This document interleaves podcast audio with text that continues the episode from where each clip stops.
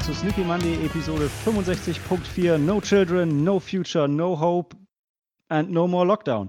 Ähm, die letzte komplette Heimkino-Ausgabe von Sneaky Monday, denn voraussichtlich ab dem 2.7. gibt es wieder eine Sneak. Das heißt, wir werden wahrscheinlich den Film, den wir, genau. Sneak. Das heißt, wir werden wahrscheinlich den Film, den wir, den wir heute ähm, auswürfeln, werden wir wahrscheinlich nochmal in diesem Format besprechen, äh, damit einfach auch ähm, Maike mit dabei ist, die ja äh, remote nur, nur dabei sein kann. Und danach starten wir dann wieder in den regulären ähm, Podcast-Modus und nehmen wieder zusammen auf mit Großartig. 50 Abstand. Natürlich dürfen wir das. Und wir können wir zu spät kommen, sagen, ich muss noch was essen. Das wird großartig. Genau, also es hat, es hat Vor- und Nachteile. Aber ich, ähm, und wir haben noch was äh, Besonderes heute, denn wir reden nochmal über The Remains of the Day, aber das kriegen nur wir mit und nicht ihr, weil äh, die Aufnahme hat letztes Mal nicht funktioniert. Deshalb ähm, heute nochmal und dann vielleicht kürzer als letztes Mal, aber da ihr keinen Vergleich habt, ist für euch sowieso alles einerlei. Aber ja, ähm, ich habe ja noch gar nicht äh, unsere fantastischen Teilnehmer des Abends vorgestellt. Ich habe Remote dabei die Helena. Moin, moin. Ah, den Daniel. Hallo. Die Maike. Moin, moin. Den Sam. Moin. Und Cori. Und hallo. So, schön, dass ich das sprechen konnte. Aber nur ein bisschen. Ja, nur ein bisschen. Es weiß trotzdem noch jeder, was gemeint ist. ähm, genau, und damit würde ich eigentlich direkt in die Pause gehen, um dann gleich äh, The Remains of the Day zu besprechen.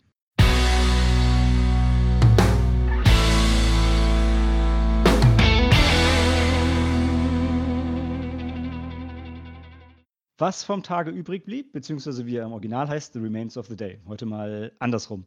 Äh, ein Film von James Ivory von 94 und 134 Minuten gute Laune, Spaß und äh, heiter fröhlich. Nein. Ähm, es, ist, es ist sehr bedrückender, aber trotzdem ein, wie ich fand, sehr, sehr schöner Film. Und jetzt halte ich die Schnauze, weil Maike hat die Sneak ausgewählt und darf zum zweiten Mal erzählen, und das brauchen wir jetzt auch nicht nochmal erwähnen, ähm, genau, was in The Remains of the Day eigentlich passiert und worum es geht. Okay, also ist ähm, die Grundprämisse ist in England. Ähm, wir lernen den Butler Stevens kennen, sein ehemaliger Lord oder sein Lord ist verstorben vor kurzem, ähm, hat jetzt einen neuen Lord und arbeitet noch für, auf, äh, auf Darlington Hall. Ähm, daraufhin bekommt er auch einen Brief von der ehemaligen Haushälterin Miss Kenton, ähm, die ihn ihr Beileid auch ausspricht und ähm, ja, und auf diesen Brief hin ähm, hat er das Ansinnen, sie zu besuchen, muss aber halt einmal eine Weiterreise durch England machen. Ähm, ja, und auf dieser Reise erleben wir äh, Einblicke in sein Leben, in seiner Vergangenheit. Ähm, ja, was nicht so viel von seinem Privatleben ist, beziehungsweise sein Privatleben und Berufsleben ist eins, komplett verschmolzen. Ähm, ja, und genau zur politischen Lage würde ich Dan dazu holen. Die politische Lage ist, dass wir in England sind, ähm, wo es gerade die Zeit der Appeasement-Politik ist, die betrieben wird, also ein Entgegenkommen für, nach, zu Nazi-Deutschland. Und der Lord von ähm, unserem Protagonisten, von dem Butler, der ist halt einer von äh, den Anhängern von Lord Halifax, der halt die Nazis sehr positiv sieht, der mit den Black Shirts auch versucht, so den Faschismus nach England zu bringen. Und auf diesem Darlington Hall werden immer so Konferenzen abgehalten, um halt äh, den Deutschen eine Stimme in der englischen Gesellschaft zu geben. Genau, also es klingt jetzt alles äh, so storyübergreifend jetzt gerade nicht so, so viel. Ähm, aber was Malte schon sagte, der Film geht 134 Minuten, ist total spannend, durchweg. Ähm, auch, wie gesagt, wenn das Setting jetzt nicht so viel hergibt, aber man, man hängt doch dran. Und das dieser Hintergrund, den wir haben, mit diesem ähm, Nazi-Geschichte und so, das, das ist wirklich nur der Hintergrund und darum geht es eigentlich wirklich gar nicht in dem Film. Es geht wirklich um die Beziehung zwischen den Leuten, zwischen den Angestellten und ich finde, man sieht da auch nochmal, wie, was für ein schlimmes System halt dieses englische Lord-System und Haussystem diesen Angestellten halt ist und äh, dass es halt irgendwie für die wirklich nur Arbeit gibt und, und äh, dann gibt es so ein elitärer Zirkel von Leuten, die da ihr Ding irgendwie machen und dies aber nicht, nicht so richtig gut und äh, ich fand das halt einfach äh, schön, dass es gezeigt wird, aber halt schlimm beim Angucken. Ich finde es insofern aber auch sehr interessant, wie unterschiedlich man diesen Film aufnehmen kann. Ähm, wie, ihr schon, wie ihr schon gesagt habt, eher das, das Geschichtliche ist so ein bisschen der Hintergrund, aber es geht zum einen um die Darstellung der Menschen, die in der Zeit gelebt haben, vor allem eben dieser arbeitenden ähm, oder dieser Dienerschaft. Und wir auch dazu sehen, wie mh, hm, ja, die Hierarchie, ne? Ja, auch. Bisschen, man hat seinen Aufgabenbereich, man, wie, wie die ähm, Emma Thompson, die äh, junge Lena Headey ähm, waren, bist du sicher, dass du heiraten willst, weil hier hast du wenigstens einen gut bezahlten Job, du bist sicher. Mhm. Ähm, aber du bist on, on Back and Call auf deinem Master quasi. Also wenn der was sagt, dann springst du, dann arbeitest du halt. Und äh, darüber hinaus hast du nicht viel. Aber das ist die eine Seite, die man in dem Film sieht und die, die ich mal mitkriege, an dem, dass du die auf, stark aufgenommen hast. Die andere ist ja einfach nochmal das Zwischenmenschliche zwischen eben äh, unserem Protagonisten Stevens und eben Emma Thompson äh, in der Rolle von Miss Kenton. Ja, beziehungsweise das Fehlen des Zwischenmenschlichen. Oder das, genau. aber sehr, sehr subtil. Ja, ja. natürlich. Man ja. leidet mit. Man leidet mit. Ja. Man leidet ja, ich der der Punkt ist ja, also so, es, es geht ja ähm, im, im Kern um, um den ähm, Stevens oder ähm, wie heißt ja. er noch, Mr. Stevens. Stevens. Mr. Ja. Mr. Stevens? Ja. Ähm, ja. Gespielt von Anthony Hopkins.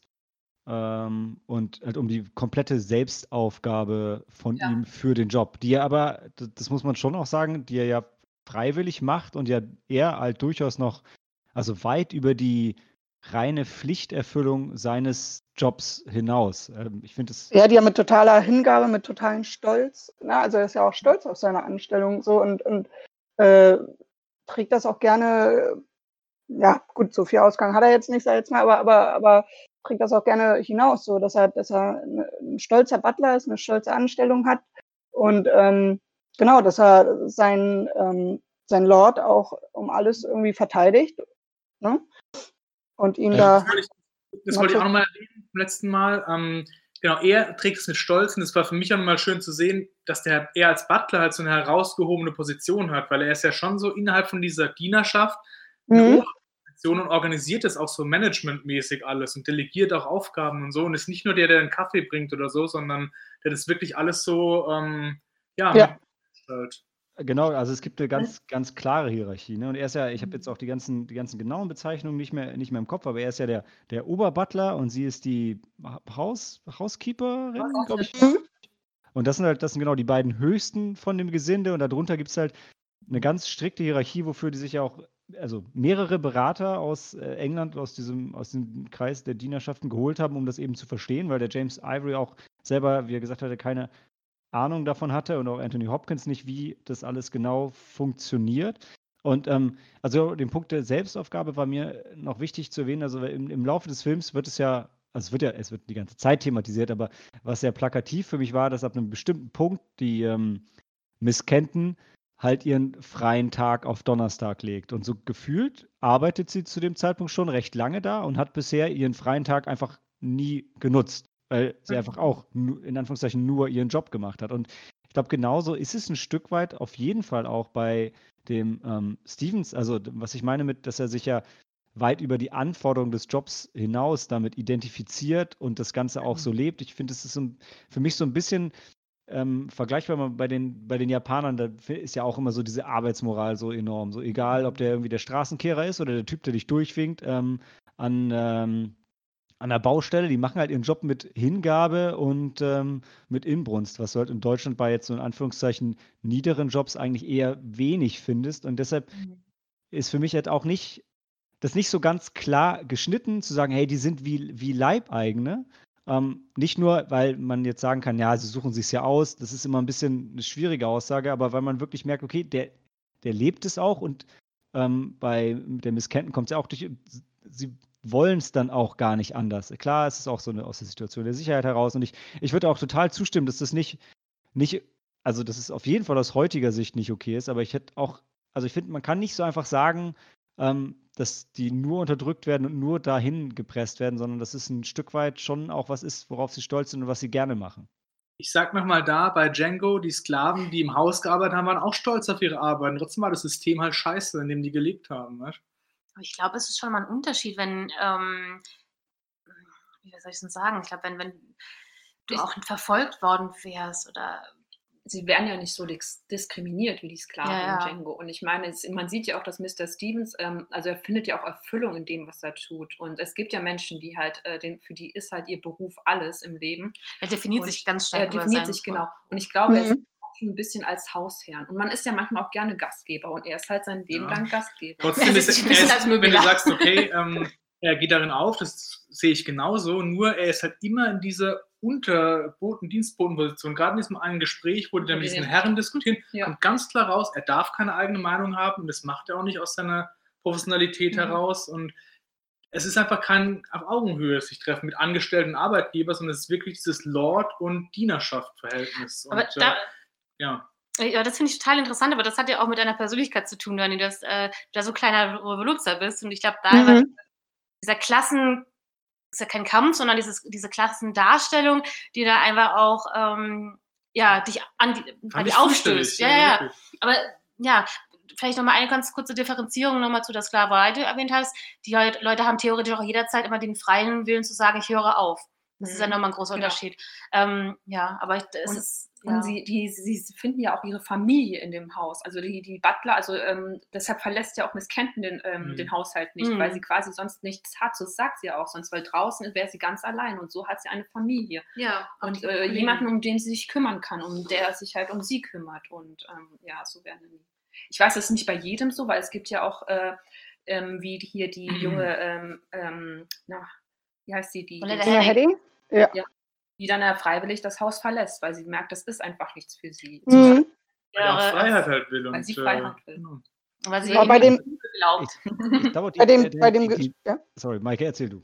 Nee, ich wollte nur sagen, bei dem, bei dem Gespräch vielleicht, wo er da von, ähm, ich glaube, von den Franzosen war es da angesprochen wird, ähm, vielleicht möchte er sich auch einfach, also ja, diese Professionelle, er möchte sich vielleicht auch einfach nicht äußern, um seinen Lord irgendwie jetzt auch nicht irgendwie in eine Bredouille zu bringen, äh, dass er da jetzt irgendwie was Falsches sagt und was ihn dann, was jetzt den Lord irgendwie wieder, ähm, ja, doof aufstoßen könnte oder wirklich da politisch da eine andere Lage zu bringen. Mhm. Genau, ich würde auch, ich finde die, also die Szene fand ich auch, das war mit die unangenehmste Szene im ganzen Film. Die, also ich würde, ich würde den Faden der Diskussion darüber, über den Job gerne noch mal noch weiterführen, aber die, wir können die Szene zwischendrin auch kurz besprechen. Das ist die, wo er nach seiner Meinung zu verschiedenen politischen Themen befragt wird. Die meinst du, oder Dan? Genau, Ja. Genau, Genau, die, das ist ja sowieso halt- kritisch, ja. genau, die ist halt, die ist super unangenehm, weil dieser Typ fragt ihn halt nach seiner Meinung zu verschiedenen politischen Themen im, in Anwesenheit von dem Lord und von, von noch einem. Und sein Job als Butler ist halt, und der einzige Grund, warum das Ganze funktioniert, ist, weil er, weil es seine Aufgabe ist, nichts zu hören und keine Meinung zu haben und nichts dazu zu sagen. Ansonsten würde das ganze System nicht funktionieren. Das heißt, wenn, dass er nichts dazu sagt, beweist nur eins, und zwar, dass er seinen Job sehr gut macht. Und dass der andere immer Mhm. weiter fragt, beweist nur, dass er ein Idiot ist, der das Ganze nicht verstanden hat. Weil in dem Moment, wo er was sagen würde, und ich glaube, er, er könnte vielleicht sogar was sagen, weil ich glaube, er hat schon auch eine Meinung und er ist auch wirklich Mhm. nicht dumm, das kommt ja total Ja. rüber. Genau, Aber- ja, ja. Alles, was in dem Moment beweist, ist, dass er seinen Job wahnsinnig gut macht und ihm sagt, ja, sorry, äh, dazu kann ich nichts sagen. Und ähm, ja, die Szene ist super unangenehm, aber die, die stellt nur den anderen bloß. Das Einzige, ähm, wo ich, wo ich dir, zustimme, wo halt diese, ähm, diese, diese Klassensache ein bisschen durchkommt, wo ich mir, also heute hätte man sich gewünscht, dass sein Lord dann zu ihm steht. In dem Fall Ja. sagt, ey, das ist mein Butler, der hat dazu keine Meinung, der hat dazu nichts zu sagen. Und das hätte, das hätte er, finde ich, in dem Moment, so jetzt meine naive Einschätzung von Ständen und so weiter mal in dem Moment auch machen können, weil ich finde, das ist, was man sich, finde ich, von seinem Chef eigentlich wünscht, dass er einem in dem Moment, wo man halt einen guten Job macht, ob das jetzt in dem Moment jetzt richtig oder falsch ist, egal, aber ähm, dass er dir da den Rücken stärkt. Äh, deshalb, Mhm. ja, also die Szene mega unangenehm, keine Frage. Ja, und da würde ich wiederum sagen, dass sein, der, sein Lord, sein Chef, einfach, der ist halt kein guter Chef, weil er ist ja Mhm. so einer, der überhaupt nichts auf die Reihe bekommt. Mhm.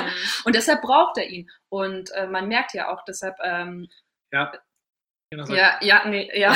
genau, das meine ich auch. Also ich finde, der Lord Darlington wird ja auch schon so dargestellt, er ist nicht einer von den schlimmsten Arbeitgebern, die es zu Ja. der Zeit gab. Es gab ja bestimmt auch Haushalte, wo das Verhältnis noch viel autoritärer war, Mhm. wo dann die Dienstboten den Herrn gar nicht anschauen dürfen und sowas. Ja. Und so kommt es nicht rüber. Also es Mhm. ist, dieser Lord Darlington ist niemand, der seine Leute unterdrückt. Und trotzdem ist er halt Teil des Systems und Ja. sagt, bei diesem einen Empfang, wo du halt auch im Vorfeld siehst, was die alles geackert haben, die Angestellten, um das da auf das Buffet aufzufahren, die zu bedienen. Und am Ende sagt der Lord zum Stevens allen Ernst, ja, wir haben schon einen harten Tag gehabt, wir beide heute.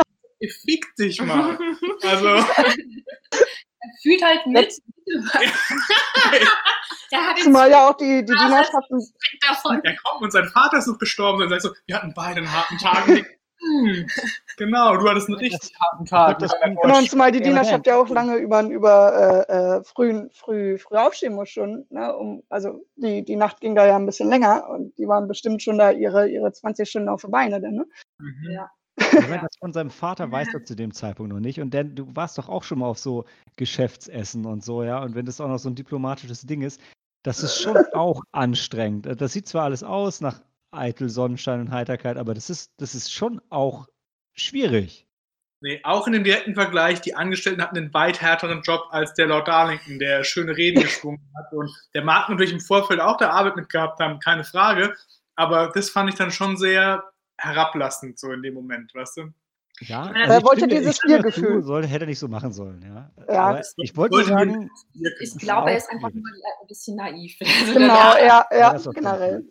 Ist, halt, ist irgendwie schon ein Gutmensch, aber irgendwie ist er halt er ist ja, nicht der intelligenteste. Okay, genau. er ist ein Gutmensch, der seine jüdischen Angestellten entlässt, weil die Nazis gerade en vogue sind. Er ist ein richtiger Gutmensch. Er hat sie als erstes eingestellt, um zu helfen, aber er ist halt eben, wie er ja schon gesagt, naiv, er ist auch nicht der cleverste. Er hat so versucht, was zu bewirken, geht aber natürlich auch nicht den richtigen Ansatz nach. Ähm, aber Ah, er hat kein Rückgrat. Er hat halt versucht, mit Nazis zu verhandeln. Und das war eine dumme Idee. Das wissen wir jetzt in Retrospektive alle. Ja, genau. Aber, aber damals wusste man das ja nicht unbedingt. Hat ja keiner gedacht, dass es so schlimm wird, ja. Ich glaube auch mit seinen, mit seinen jüdischen Ange benannt haben, so wie den Amerikaner in der Öffnungsszene zum Beispiel bei dem Dinner, der sagt, hey Leute, ihr habt alle keine Ahnung, das ist alles scheiße, was ihr hier macht. Es gab auch zu der Zeit definitiv Leute, die das wussten. Es gab halt Leute, die das nicht wissen wollten. Um dann vielleicht kurz mal auf die schauspielerische Leistung auch noch zurückzukommen, der, der, der Amerikaner, gespielt von Christopher Reeve, eben auch, auch großartig, muss, ich habe es ja. nicht genau im Kopf, muss eine seiner letzten Rollen gewesen sein, bevor er in den Rollstuhl gekommen ist, oder? Mhm. Das kann nicht so lange danach gewesen sein. Also total, einfach, ich finde für mich ist es einfach total irre, ihn in, immer wenn ich ihn in einer Rolle sehe, die nicht Superman ist, bin ich total geflasht und das denke krass, der hat noch andere Sachen gemacht und der war gut in dem Film auch. Ja, ja. ja. War schön, ihn mal wieder gesehen zu haben. Ich habe ihn ewig nicht mehr auf dem Bildschirm gesehen. Schau dir hier John Carpenters, John Carpenters Dorf der Verdammten an. Da, okay. da spielt er auch, da spielt er den, den Protagonisten. Und Mark Hamill spielt auch mit Dan, also was für dich. ich glaube auch mit den, mit den jüdischen Angestellten. Ich glaube, das hat er nicht gemacht, weil er was persönlich gegen die hat und nicht jetzt mhm. wegen Juden und so, sondern einfach, weil, ähm, ja, weil er das ja ist halt. nicht mehr in Mode. Ja, nee, weil er, weil er ähm, immer die, die ähm, Banketts gibt, ja, dass das vielleicht schon ähm, ja, natürlich hätte er da auch natürlich wieder Rückgrat zeigen können, aber halt, dass es dann von den anderen nicht so gern gesehen wird. Das ist natürlich doof und keine Rechtfertigung, aber ich glaube, das hat er wieder nicht ähm, so bewusst gemacht, wie, wie es da rüberkommt. Aber hat, man hat ja auch im Film das Gefühl, dass er es wirklich nicht checkt, was das heißt, wenn er die vor die Tür setzt. Auch wenn, ja. ich, ich weiß gar nicht, ihm sagt es auch keiner, oder? Die Miss Kenton sagt es dem Stevens, wenn die, ja. die, die ja. darüber reden dass, ja. ey, die, die werden zurückgeschickt und wahrscheinlich sterben die einfach und weil irgendwie wesentlich später fragt er noch, ey, was ist denn eigentlich aus denen geworden? Die können doch vielleicht hm. doch wieder hier anfangen. Ich so, ey, nee. Nee, nee, das nee. hat er nicht gecheckt, ja. War da nicht das eine Treffen mit ähm, lauter äh, britischen äh, Leuten, ähm, ja. äh, die halt super rassistisch generell geredet haben? Und menschenfeindlich und er hat sich das alles angehört und es hat dann alles nicht, nicht tangiert. Also ich glaube, so Ach, naiv ja, war selbst der nicht. Glaube ich auch. Ja. Ich glaube, ich, wenn im Trivia war auch das Buch, was er gelesen hat, war doch auch irgend so ein krass rassistisches Buch über so, so Nazi-Theorien, äh, was er dann beiseite gelegt hatte. Also, ja. Ich weiß nicht, was es für ein Buch war, aber es war auf jeden Fall so ein Rassenkundebuch, was ja, er da gelesen, genau. ah, ja, stimmt, ja. gelesen hat. Ja. Ähm, war da nicht ein, äh, eine Sache, die der Stevens gesagt hat, ähm, hier brauchen wir Professionelle. Ja, ja, genau. Wir verloren, weil es ja, ja darum ging. Ähm, Lewis hat das gesagt, der Christopher Reeve-Charakter, der Amerikaner. Nee, ähm, nicht, bei Politik, sondern so. ähm, als es darum ging, ähm, gleich am Anfang ähm, hat er doch äh, freie Stellen gehabt, mhm. weil eben wieder sich Leute verliebt haben und geheiratet haben und dann ja. gekündigt dann hat er seinen Vater eingestellt, dann hat sein Vater den Job bekommen, weil er ist ja, ja er arbeitet seit 40 Jahren. Ja, genau. Also ähm, bei diesem Zitat musste ich äh, denken an The Witcher, weil da okay. gibt es ähm, also ein, ein Kern ähm, äh, äh, im, im Kern ist er ja, ist der Witcher als Monsterjäger ja ein Professioneller. Und ähm, in, in irgendeiner Kurzgeschichte sagt er, ähm, die Welt braucht keine Helden, sie braucht, sie braucht Professionelle. ähm, da musste ich voll dran denken, weil ähm, der Stevens ist genauso neutral bis zum bitteren Ende wie The Witcher versucht neu, neutral zu bleiben und sich nicht mhm. einzumischen in, in die Politik seiner Auftraggeber. Ähm, ja, und das macht der Stevens auch äh, und bleibt bis nachdem der schon längst tot ist, immer noch äh, versucht, diesen Spagat hinzukriegen. Ja. ja. Aber wo du seinen Vater erwähnt hattest, hattet ihr das so empfunden, dass er in der Hinsicht auch so neutral war? Man hat natürlich gesehen, wo er direkt mit ihm zusammengearbeitet hat, dass der Vater einfach schon zu alt für diesen Job ist, wo du halt eben, ähm, weil er einfach sehr vergesslich war teilweise. Mhm. Ähm, körperlich hat er es auch nicht. Körperlich, mehr. aber auch geistig. Mhm. Beides, ja. Das, Ob da nicht vielleicht sogar noch die persönliche ähm, Not ein bisschen mitspielt, dass er vielleicht seinen Vater auch sicher nochmal unter, äh, auch vielleicht in seiner Nähe gewusst haben wollte. Das war ja gerade ja. schön, weil da hat er Menschlichkeit gezeigt, mhm. deswegen verliebt sich die Miss Kenton ja auch in ihn dann. Also mhm. weil er auch so ein bisschen als Mensch mal ist. Vorher war er halt wirklich nur so wie so eine Maschine halt und so, die, die ecken ja auch an am Anfang, wo sie ja. neu eingestellt ist und, und mögen sie eigentlich gar nicht und dadurch erkennt sie halt, dass er halt auch Gefühle hat und äh, nicht immer professionell ist und es war auch gut gespielt, weil du kannst zu deinem Vater halt auch nicht sagen, hey, ähm, mhm. du kannst es nicht mehr. Das ist halt mhm. halt eine ganz andere Beziehung und es ja. war halt schön mhm. dargestellt. Ja, ja das war so ähm, auf der einen Seite ähm, die letzten Worte von seinem Vater haben ja gezeigt, wie wenig mhm. die ihre Gefühle einander offenbart haben.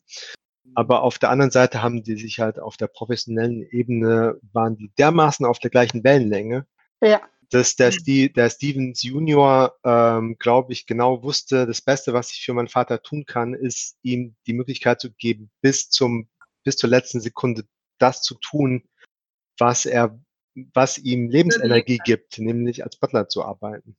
Mhm, und, und, ähm, und dann genau, verteidigt er seinen Vater auch gegenüber der Miss, Miss ähm, misskennt, indem er halt sie einfach ignoriert, wenn die sagt, dein Vater kann nicht mehr. Ja, aber kann ja auch nicht widersprechen, weil sie hat ja recht. Hat recht sie genau. hat ja recht. Ja. Ja. Habt ihr, habt ihr den, den Konflikt? Oder so, sondern, ähm, ja. so wie du sagst, er ignoriert sie. Habt ihr, den, habt, ihr den, habt ihr den, den Konflikt wirklich als den Ursprung gesehen, warum die zwei, warum die zwei zusammenkommen? Weil das ist ja tatsächlich so, am Anfang ist das ja das Ding, was zwischen denen steht eigentlich. Ne? Das ist, der eine Moment, wo er sich unprofessionell verhält, um eben seinen Vater in diesem Job zu belassen. Und wo er ihr halt auch einfach hart den Mund verbietet, weil sie das halt sieht und ähm, aufbegehrt. Und dann geht es ja schief und sie ist dann so ein bisschen so, haha, told you so. Ähm, aber auch nicht lange, weil sie dann merkt, wie nah ihm das geht. Und das ist ja auch für einen Vater schlimm. Aber ist es für euch trotzdem das, was die zwei dann zusammenbringt, weil sie da merkt, dass er doch ein Herz hat und er merkt, dass sie den Job gut macht, weil das ja schon, also nicht bar einer gewissen Ironie, oder?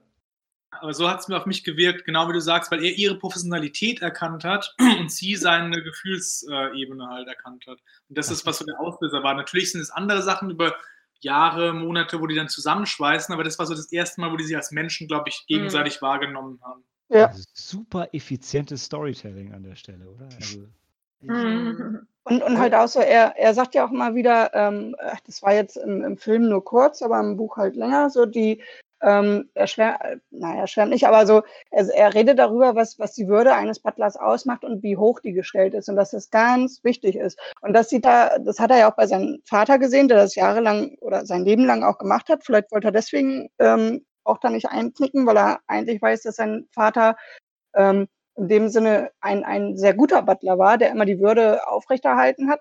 Und ähm, genau, und das hat er dann bei, bei der Miss Kenton dann wahrscheinlich halt auch da erkannt zu dem Zeitpunkt. Ne, das, Ja. Wobei die Ironie ist, dass ja sein Vater genau dadurch ein Stück seiner Würde eigentlich verloren hat. Ne? Aber ich meine, Ja, es, fällt ja, klar. fällt ja den meisten schwer, mit Würde irgendwann abzutreten. Genau, und wenn's, ja, was Dan schon sagte, du willst ja auch nicht deinem Vater sagen, hier, kannst das nicht mehr. Und wo wir uns letztes Mal mega drüber gefreut haben, was wir diesmal zumindest noch ähm, erwähnen sollen, der Vater wurde gespielt von Peter Vaughan, der den, das war Master Aemon in Game of Thrones und Dan hatte Lina Headey als äh, junge Kammerzofe, Hausdienerin, Marx, das Mhm. auch immer ge gespottet im Film. Ne? Und dann gibt es noch den Rupert sie der Cersei auch hat. irgendwen gespielt hatte. Ja, ähm, in dem Moment, wo Stevens äh, sagt, ich, ich habe einen neuen Anwärter für den freien Posten, äh, da hat er doch gesagt, das ist mein Vater, ne? Und dann, Mhm. dann macht er die Tür auf und bevor der überhaupt eingetreten war, wusste ich, wer jetzt kommt. Ich, hab, ich hab's gespürt. Jetzt kommt dieser Typ mit diesem Gesicht. Jetzt kommt dieses Gesicht zur Tür rein. Ja, Master Eamon. Sam, ich bin beeindruckt. Ja, das war jetzt nur Zufall, aber es war ein schöner Moment, wo ich so Ja. äh, irgendwie hat diese ganze Atmosphäre, so die diese Szene aufgebaut hat, irgendwie für mich dahin gezeigt. Ich habe ihn nicht mehr erkannt, aber hey, more power to you. wollen, wir, wollen wir noch kurz über die, die Buchszene oder, oder wo sie sich. noch ein bisschen die Beziehung zwischen den beiden, weil ich hatte jetzt deine Review immer gelesen, Maike, und ähm, etwas, was mir im Film, ähm, also wie gesagt, jeder kann das ein bisschen anders interpretieren, was ich so bittersweet an dem Film fand, ist einfach diese Anziehung, die ganz klar zwischen Miss Kenton und ähm, äh, Mr. Stevens herrscht, aber auch diese, ja, dass sie, darf man das schon mal spoilern? Spoilerwarnung? Ja, warte, dann vielleicht ganz kurz. Wir haben es ja eh schon, schon geschrieben und verkündet überall, bla bla bla. Vier Sterne. Vier Sterne für Children, äh, Children of Man. Jetzt bin ich schon beim nächsten. Remains of the Day. Remains of the Day. Ähm, und dann spoilern wir jetzt noch ein bisschen. Genau, also das, das Tragische eigentlich, dass sie sich nie, dass sie niemals zusammenkommen, weil er auch wirklich so sehr mehr sich als Butler sieht, Mhm. auch gegen Ende hin, ähm, Mhm. ihr, ähm, weil sie dann noch einen anderen Plan hat, äh, bezieh beziehungsweise an, andere Aussicht mit ihrer Familie, die dann noch wächst, dass er sich immer so lange zurückstellt und ähm, man einen als Zuschauer zuletzt fragt, ja wirklich, what remains of the day? Was, was bleibt von, an, von seinen Tagen übrig? Also Mhm. ich glaube, zum Schluss wollte er ihr seine Gefühle gestehen. Das Ja. hat man ihm auch angesehen. Und da muss man Genau. nochmal das Schauspiel von Anthony Hopkins nochmal erwähnen. Und dann Meinst du, da, aber wo sie in der Jetztzeit in der. Jetztzeit, wo die in einem Genau. Café Ja. sitzen und er, und er dann wirklich, ich meine, er war vorher, hast du ihn nie außerhalb der, äh, des Hauses gesehen, er war immer nur da, immer da. Er hatte seinen freien Tag oder seinen freien Abend, hat er auch immer du mich? Ja. äh, in seinem Zimmer verbracht. Auch Genau. genau. anderen gegenüber. Genau, und auf einmal fährt er durchs, quer durchs ganze Land, nur Ja. um sie wieder zu sehen. Ja. Dann Ja. sitzt Café und dann ist, will er ihr quasi seine Liebe gestehen und dann, dann, und dann grätscht das Schicksal wieder rein. Ja. Ja. Meine Tochter sitzt schwanger. ja, Aber da ist er dann auch wieder so professionell, dass er, dass er einfach genau. auch wieder nichts sagt. Ne? So, Ja. was heißt professionell? Aber ja, doch, wieder kehrt er an alte Muster zurück in dem Sinne. Ne? Und dass er Und einfach gar nichts mehr sagt. Genau, ich glaube, ja, ich meine, er hätte es dennoch sagen können. Ja. Trotzdem. Natürlich, klar. Sie Weißt wollte du, ja auch, dass sie hätte auch sagt. gesagt, ich komme mit dir mit. Ich glaube ich auch. Aber Ja. er Ja. dann nimmt sich dann zurück und okay, nein, ich, ich kann ihr Glück nicht. Ich, also das Ja. weiß man halt nicht. Es ist Ja. halt, Merkst du, die haben beide was am Laufen, Ja. jeder für sich und die Ja. kommen zusammen. Das ist so traurig. Und das ist so Genau, wirklich. das, Entschuldigung, Maike. also nee, und deswegen wollte ich sagen, die, die, die Buchszene in dem Zimmer, wo, wo sie ihm ja das Buch aus der Hand nehmen will, die, die war so, ach, da war so, ja, so ein, ich sag jetzt mal, Küss Das, das, das war der Moment, genau. genau, wo man, wo man das auch weiß, dass die beiden und dann berühren die sich und, und Hand auf Hand, Haut auf Haut und also ne, jetzt nur Hand, aber ähm, trotzdem da, da merkt man halt diesen Funken und ne, dass sie Ja.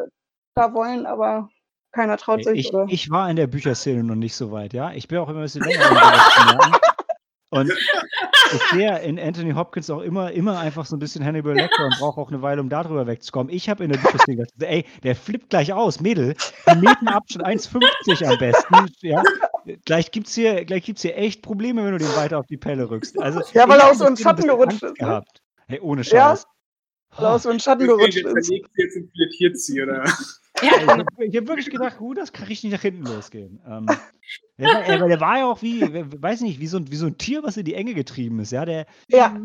Ah. Ja, ja, war er auch eigentlich im Prinzip, weil vorher hatte er noch nie so eine Beziehung, mhm. noch nie mhm. solche Gefühle verspürt. Und dann wusste er wahrscheinlich nicht damit umzugehen. Und, genau, ja. Ja, ja ich habe nur als Zuschauer nicht gewusst, welche Gefühle das sind, mit denen er nicht umgehen kann. Ich, ich, ich, war wirklich verwirrt in der Szene. Mir ging es wie also, ihm. Ja.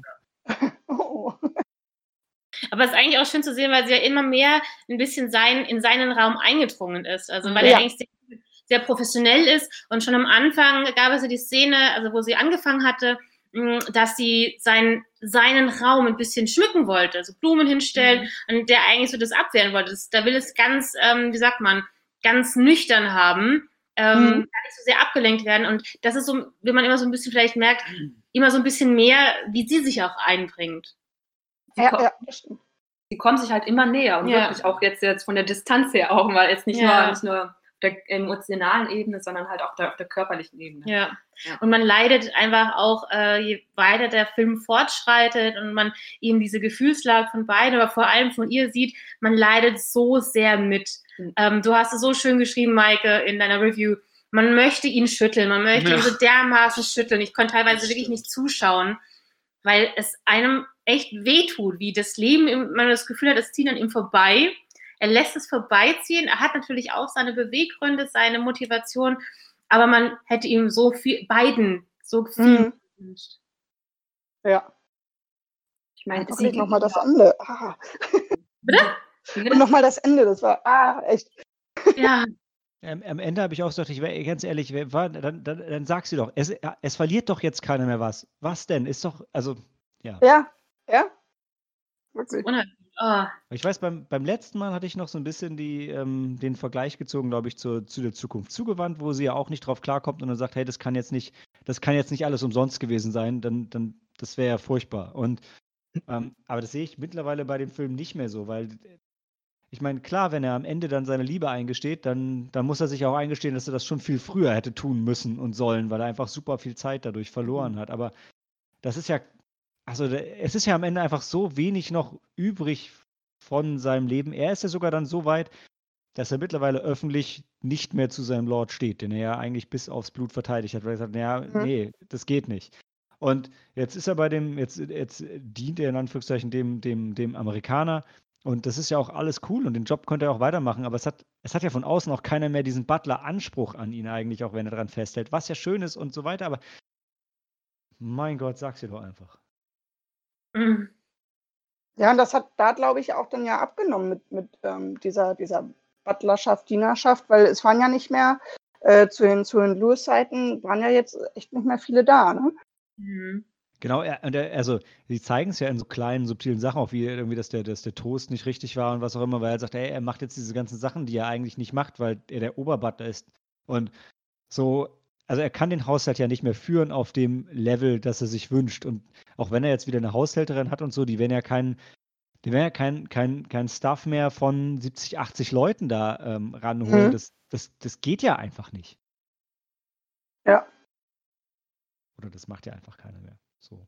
Und die Frage auch vielleicht noch, war, waren überhaupt noch so viele Leute übrig? Wenn man der Krieg schon, ähm, man hat ja so ein bisschen die Kriegszeit ja komplett übersprungen. Ist auch natürlich die Frage, wie vielleicht nochmal Leute auch eingezogen worden sind oder ähnliches. Also wie viel denn überhaupt noch. Günstige, Arbeits, günstige Arbeitskräfte nach dem Krieg kriegst du, glaube ich. Und wenn es nicht, und wenn du halt keine, du kriegst halt keine Männer mehr in ihrer Prime, aber du kriegst mhm. bestimmt jede Menge Frauen und jede Menge alte ja. Männer und das ist ja super für, für Diener. Also.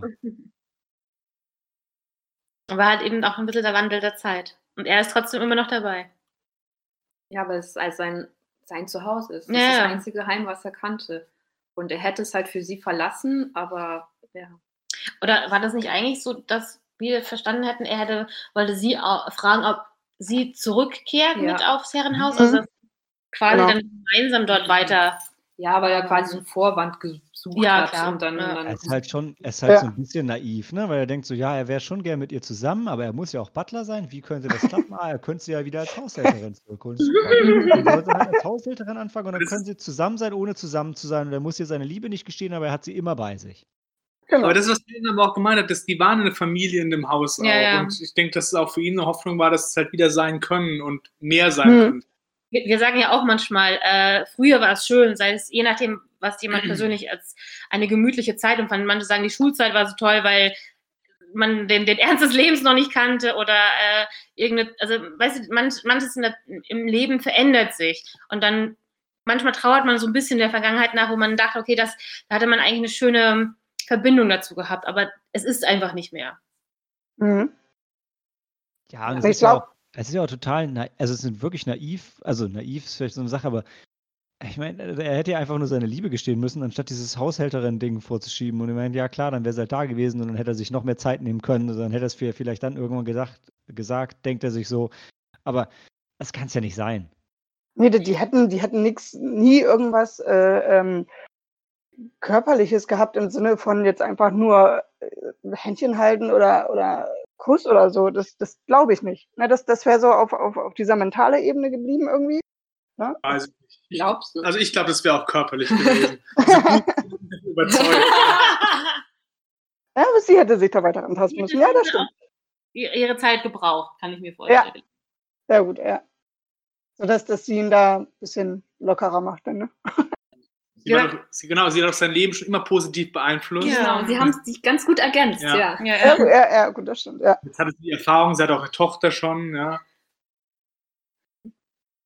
Welche Erfahrung denn? Was, worauf willst du gerade?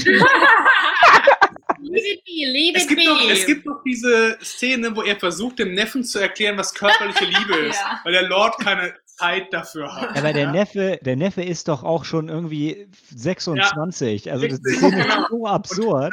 Der, der, Lord, der Lord Darling ist ein bisschen naiv. Ja, genau. Und inkompetent. Und, und, dann schickt er den Butler vor, der nur seinen Job nichts anderes kennt. Und der soll ihm ein bisschen erklären. Ja. Und der versucht dann unbeholfen über die Bienen und die Blumen zu reden. Und, aber ist ganz Mann. Szene auch. Ja. So, dann, I like fish, we can talk about fish.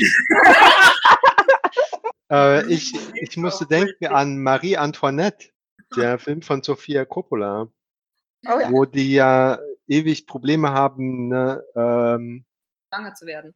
Äh, ja, oder überhaupt anzufangen, sich sexuell gegenseitig anziehen zu finden im Bett. Äh, und dann kommt äh, Marie Antoinettes Bruder, wird dann dahin geschickt, um, um mal mit dem, mit dem Sonnenkönig Tacheles zu reden. Und die gehen dann spazieren und dann sagt er so, ja, ich habe gehört, du hast Probleme. Stell dir vor, die Frau oder Marie Antoinette hat ein Schloss und du hast den Schlüssel, ne? Und dann geht so ein Licht auf und der Sonnenkönig rennt weg und dann ist alles okay. Das war so eine seltsame Szene. Ich muss den Film unbedingt mal wieder sehen. Also er ist der Schlüsselmeister und sie ist. ja.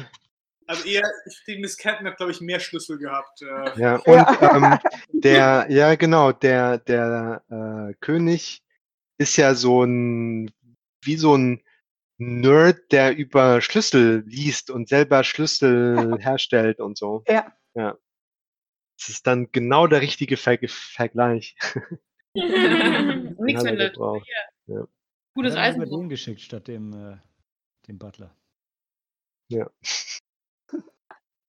Na gut. Aber Film war auf jeden Fall super, haben wir schon mhm. festgestellt. Und jetzt gehen wir weiter zu Children of Man. Wie lange? wir wollen doch heute mal hier ein bisschen. Der nur, also ich weiß, du weißt doch, wer die Moderationssache hier immer macht, ne? Aber ja, ich weiß nicht. Haben wir noch was, was wir dazu sagen wollten? Vielleicht, glaube was ähm, wir jetzt vergessen hatten, vielleicht noch kurz zu erwähnen, dass der Film auf ähm, einer Romanvorlage basiert. Wir haben das schon erwähnt, aber den Autoren haben wir, glaube ich, noch gar nicht erwähnt. Da habe ich es über, überhört. Der Mann mit dem japanischen Namen. Ja, Helena kann ich total ja, sagen. Kazuo Ishiguro. Der äh, klingt halt japanisch, sieht japanisch aus, aber er ist Brite. Und genau. deshalb genau. im Herzen. Das ist die beste Kombi.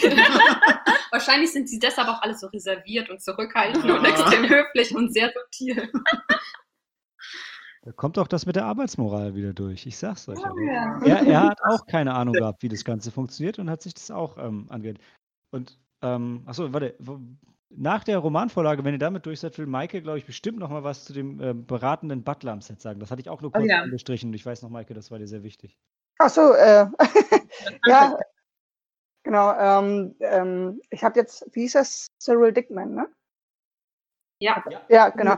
Ähm, den, der, der wurde Anthony Hopkins zur Seite gestellt. Das ist ähm, ein pensionierter Butler. Ähm, der hat 50 Jahre im Buckingham Palace für die Queen gedient und war da Chef-Butler. Und ähm, genau, um, um Anthony Hopkins da ähm, die richtigen Kniffe zeigen, ähm, wurde ihm der zur Seite gestellt. Das, das, fand ich, das fand ich sehr interessant und sehr spannend und Mhm. wahrscheinlich ähm, hat das die Sache halt nochmal ticken Auf- ernster und verbessert. Ja, ja. Es hieß ja, glaube ich, auch, dass ähm, weder der Autor selber noch der Regisseur Mhm. hat eben genau dieses, ähm, dieses Kom Fakt oder Praxiswissen Wissen, hatten ja. über, über diesen Mhm. Job. Woher denn auch? Also ich meine, Ja, wenn genau. nicht gerade Butler waren äh, oder, oder Lord. quasi fast ausgestorbener Job vielleicht auch fast ist. Ja. Aber dann haben sie natürlich eine der besten, äh, die es noch gab, Ja. beauftragt. Also beim Kazuo Ishiguro geht es ja immer eigentlich mehr so um die emotionale Stärke und darum, wie man oder was, wie, ob man seine Werte und Ideale noch vertreten kann, wenn es kritische Zeiten gibt und äh, inwiefern man dann dazu steht. Aber ich wollte eigentlich noch was erwähnen, weil ich letztes Mal hatten wir doch über, ähm, wie heißt der Film, Night is Short, Walk On Girl Ja. geredet. Und da gibt es auch diese ganz tolle Szene, wo sie auf diesem äh, Nachtflohmarkt sind und Mhm. wo dann erklärt wird, dass jedes Buch miteinander ver, ähm, Verbunden verbunden, ist. Und dann gibt es eigentlich eine äh, lustige Anekdote zu dem Film, weil James Ivory, der mh, produziert ja hauptsächlich äh, Literaturverfilmungen, also hat ganz viele Bücher verfilmt. Und er hat sich hauptsächlich, er hat sich auch auf drei Autoren festgelegt, E.M. Forster, Henry James und äh, Kazuo Ishiguro, von dem er, glaube ich, aber nur zwei Bücher verfilmt hat. Während von den. Never, Never Let Me Go noch, ne? Ja. Nee, Ah. ich glaube nicht. Ach Er so, hat nee? nämlich, nee, das nicht. Ich glaube, Never so. Let. Ja, meinst du? Schau, Nee, nee, bin ich jetzt auch nicht sicher, aber Da bin ich mir nicht sicher. Ich glaube, das war eins der anderen. Aber ich weiß auch nicht mehr, was, wie das hieß. Naja, auf jeden Fall hatte er nämlich ähm, gerade, also äh, James Ivory, der hatte nämlich gerade, er war bei den Dreharbeiten zu, ähm, also er hat gerade einen äh, Henry James Roman verfilmt und einer der Schauspieler dort hatte halt ein Buch, also er hatte das Buch von Kazuo Ishiguro dabei, Remains of the Day, und hat ihm halt dann ähm, ähm, das Buch gegeben und hat gemeint, hey, mach doch da einen Film drüber. Und das war ganz interessant, weil ähm, ähm, äh, Kazuo Ishiguro selbst und sein Stil und wie er schreibt, wird häufig mit Henry James verglichen. Also er, also sein Stil wird häufig mit Henry James und Jane Austen verglichen, Mm. wobei er sich selbst immer ein bisschen differenziert, weil er meinte, nein, ich schreibe schon so, so wie ich das möchte. Also ähm, was sehr lustig ist, weil ähm, also an dem Set zu einem Henry James Film hat der Regisseur ähm, dieses Buch von Kazuo Ishiguro kennengelernt ähm, der halt mit Henry James äh, verglichen wird und dann wiederum Henry James selbst, als er noch gelebt hat, lag im Zwist mit E.M. Forster. E.M. Forster, also James Ivory hat ja, glaube ich, alle Bücher von E.M. Forster verfilmt und als die beiden noch gelebt haben, weiß ich noch, dass, also weiß ich, Es tut mir ich bin heute ein bisschen Nein, das ist cool, voll interessant weiter. und ähm, ja, und E.M. Forster ähm, hatte, fand nämlich den äh, Stil von äh, Henry James, ähm, den hat er kritisiert, weil er ihn ganz vulgär teilweise wohl fand und nichts damit anfangen konnte, was irgendwie so ein bisschen seltsam klingt, weil James Ivory hat sowohl Henry James Romane verfilmt als auch E.M. Forster Romane. Aber das ist doch ganz schön, dass nicht nur Bücher hier in diesem Sinne verbunden sind, sondern auch ein bisschen mit Filmen. Mit quasi. Filmen zusammen, ja. ja, ja. Ja, das ist quasi so wie, weiß nicht, so. Weil Bücher, alle Bücher sind miteinander ver, ver, verbunden, so Ja. wie diese, wie, wie nennt sich diese äh, Kevin Bacon, äh, also Ach, das ja, jeder ja, ja, amerikanische Film ist mit Kevin Über, über Bacon. vier Ecken oder sieben Ecken mit irgendjemandem verwandt oder so. Cool. Never, was- Let Me, Never Let Me Go von 2010 mit Kira Knightley war übrigens von Mark Romanek. Okay, super, ja, alles klar. Sorry. Aber Ishiguro bringt jetzt auch ein neues Buch raus. Das kommt bald. Ja. Ja. ich habe jetzt noch eins gefunden bei mir äh, äh, im in meinem Regal, was ich total, und da In geht's halt deinem Bücherschrank. Genau, und das, das eröffnen wir das nächste Mal in dem Literaturpodcast. Ja, genau. Nehmen wir den, nehmen wir den an der, in der Woche auf, wo wir auch Daniels äh, Politik-Podcast aufnehmen. Und Genau, jeder Tag hat ein anderes Thema. äh, Jeden Tag hat ein anderes Thema. Genau. Funktioniert doch. Alles gut. Podcast. Genau, worüber ich gestolpert war, war, dass, dass James Ivory hat, äh, der schreibt anscheinend auch gerne Drehbücher über, über verklemmte Leute, die nicht zu ihren Gefühlen stehen können, denn er hat auch äh, das Drehbuch zu Call Me By Your Name geschrieben. Also er macht nicht nur gute Filme, sondern auch schlechte. Hat er, hat er. Und dafür hat er sogar einen Oscar bekommen. mit, mit, mit 90 Jahren. Unverdienterweise. Das war nur, weil er so alt war, damit er noch einen Oscar mitgegeben kriegt. Nein. Das heißt, wenn Nicolas Cage 90 wird, ja, Malte, hier. War 90? War 90 das Limit? Ach, Dan, wir müssen uns das merken. Oder sollte Helena sich das merken? Welches Alter, auf welches Alter hat man uns geeinigt? War es 90? Ich habe gerade eben gehört, mit 90 kannst du immer einen Oscar kriegen. Siehst du? Mit 90, genau. Mit die Hoffnung nicht Das habe ich ja auch nie gesagt. Aber hatten wir uns jetzt auf ein Alter geeinigt? Oder haben wir gesagt, bis er stirbt? Ich wollte ja, ich wollte ja ein Alter. Du wolltest, äh, bis er stirbt. Oder? Genau, richtig. Und da hast du noch gemeint, ey, Dan ist nicht gut für dich, wenn wir das machen, bis er Ey, stirbt. ey, weil Nick Cage kann mit 90 nicht mehr spielen. Die- die- Diese Energie hat er einfach nicht mehr. Und schreiben kann er nicht, glaube ich. Hat er Aber es gibt auch gerade für die, it. Ja. für die älteren Generationen gibt es aber auch manchmal diesen, wie heißt es, dieser, dieser Oscar für ihr Lebenswerke. Ey, warte, Hm, ja, Dan, genau. äh, Dan, ich würde sogar einen Schritt weiter gehen und die Wette erweitern. Wenn Nicolas Cage überhaupt 90 wird, dann haben wir verloren. Ah, okay. Aber Ich glaube, das er gut dabei. Vielleicht Ja, fürs Publikum, wir müssen, sollen wir die Wette einmal erklären? Also es, ist, es geht darum, dass, dass Dan der festen Überzeugung ist, Nicolas Cage noch einen Oscar gewinnt und ich sage, er tut's nicht. Und wenn er es tut, dann zahle ich Dan ein, oder dann fliegen wir gemeinsam in- nach Vegas und ich zahle die Flüge und wenn nicht, dann fliegen wir gemeinsam nach Tokio und Dan zahlt die Flüge. Korrekt. Jetzt haben wir es auf Band mal. Jetzt können wir es nicht mehr vergessen. Und da machen wir dann was, zwei Wochen Urlaub? Oder, ey, weil ich, sorry, also Vegas würde ich glaube ich sagen, eine Woche reicht. Japan würde ich schon lieber, naja, machen wir eine Woche. Willst du Ja. zwei Wochen in Vegas machen, da geht die eine Woche in die andere über und da hat keiner was von. Ja? Also eine Woche Vegas oder zwei Wochen Japan, wir zahlen nur die Flüge, also ist eigentlich egal. Ja, genau. Vielleicht glaub, ist Nicolas Cage ja wie Keith Richards, unkaputtbar. Ja, genau. Ja, glaube ich auch. Das glaube ich auch. Ja, Ja, aber zum Glück, der, wir, wir, wir, haben ja, wir haben ja nicht darum gewettet, ob er stirbt, sondern ob er einen Oscar kriegt. Ja, so. Korrekt. Ja, aber das heißt, dass er noch ziemlich lange hat, meine ich. Ich weiß, d- deshalb wollte ich mich auf ein Alter festlegen, damit Dan und ich nicht zu alt sind, bis die Wette durch gibt ist. viele Oscar-Sparten, Malte. Du hast nicht gesagt für was. Ja, das stimmt. Vegas macht dich wieder jung, Malte, glaubst Ich du habe mir? ich hab, ich hab gelernt, die einfachste und günstigste Art, einen Oscar zu gewinnen, ist, indem man eine gute Dokumentation macht. Vielleicht macht Nicolas Cage eine Dokumentation über Drogen oder was auch immer. Ja, genau, so hat ja äh, Kobe Bryant auch seinen Oscar gemacht. Kobe Bryant hat einen Oscar? Ja, der hat bei einer Basketball-Dokumentation mitgemacht. Aber warte, aber kriegt nicht bei, einem, bei einer Doku nur der Regisseur den Oscar? Also, na, ist ja egal. Nee, der hat halt äh, denselben Credit wie der Regisseur aus irgendeinem Grund. Krass. Das reicht Also ja auch schon ein Kurzfilm. Das reicht ja auch Co- schon. Co-Director. Ähm, was mich über das Buch noch neugierig gemacht hat, ist, ähm, dass ich gelesen habe, dass der John Cleese, dem wurde die Rolle vom Stevens angeboten und der Was? hat abgelehnt, weil das Drehbuch im Vergleich zum Buch überhaupt keinen Humor mehr hat. Und dann dachte ich mir, wie viel Humor steckt in dem Buch, dass, es interessant gewesen wäre für jemand wie John Cleese. Aber die Begründung finde ich gut. Jetzt mal, wenn man nichts über den Film weiß und so, dann klingt es plausibel, dass John Cleese es ohne Humor ablehnt, oder? Ich Ja. finde auch noch gut, gut zu erwähnen, dass, äh, oder was heißt gut, aber ähm, das macht es auch wieder authentischer, dass halt alle, alle Schauspieler ähm, britischer Abstammung sind, außer halt äh, ähm, Lewis, halt gespielt von Christopher Reeve, der einzige Amerikaner dann vor Ja, Ort. Amerikaner ist, ja. Ja, genau, also ja. Also Ja, und alle, alle aus, alle Figuren aus Deutschland haben auch astreines Deutsch gesprochen, ne? Ja, Ja. Mhm. auch nicht immer hatte 90er Jahren in Filmen. Nee, das stimmt, das stimmt. Auch heute noch nicht immer. Und dieser eine französische Diplomat oder wer auch immer das war mit den, mit den Blasen an den Füßen, der Mhm. war tatsächlich Franzose. Also der so, Schauspieler, ja. Ja. Das glaube ich nicht. Der konnte Englisch, Sam, das kann nicht. Kann stimmen. Nee, aber ähm, das Gesicht kam mir bekannt vor und ich dachte mir so, ah, das ist kein Franzose, aber habe dann nachgeschlagen, doch, in Frankreich gibt Doch, ist ja, okay. irgendwie, Also schon so äh, den Rollen angepasst. Ja.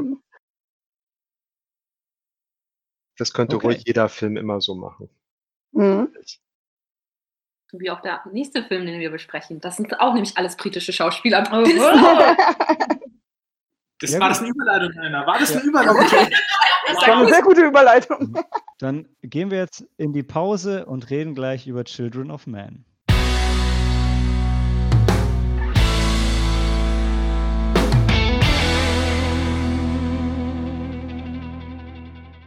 No Children, No Future, No Hope. Und ich sollte das wirklich irgendwie ein bisschen trauriger sagen. Na egal. Ähm, Children of Man von Alfonso Cuaron, der ähm, also äh, Roma, Gravity und irgendein Harry Potter-Film. Äh, ja, krasse Sachen hat der Junge gemacht. Und ähm, den Film von 2006 hat Cory uns äh, letzte Woche, nee, doch, vorletzte Woche jetzt, nee, doch, letzte Woche, ach Gott, ich bin verwirrt, beschert. Und ich muss ganz kurz noch, weil vielleicht bin ich gleich kurz weg. Äh, möcht, möchtet ihr Wetten abschließen? Ich habe ähm, ein, ein wunderbar leckeres IPA vor mir liegen und meine Tochter nimmt ja immer meine Bierdosen aus dem Schrank raus und schüttelt die. Und das führt dazu, dass es ist immer, äh, es ist ein bisschen wie eine tickende Zeitbombe. Wollt, wollen wir Wetten abschließen, ob das Ding gleich explodiert, wenn ich es öffne? oder ob es einfach nur leicht sprudelt? Es explodiert. Ich wünsche dir einen ruhigen Drink. okay, dann schauen wir mal. Okay. Ah. Aber wen könnte das zum letzten Mal geschüttelt hat? Es schäumt. Dan hat gewonnen. Yes! Ah. Ah, ja. Ich kann Wetter vorhersagen, ich kann Kinder vorhersagen. Eine Superheldenfähigkeit. Hm. Hattest du das Geschlecht korrekt vorhergesagt bei uns?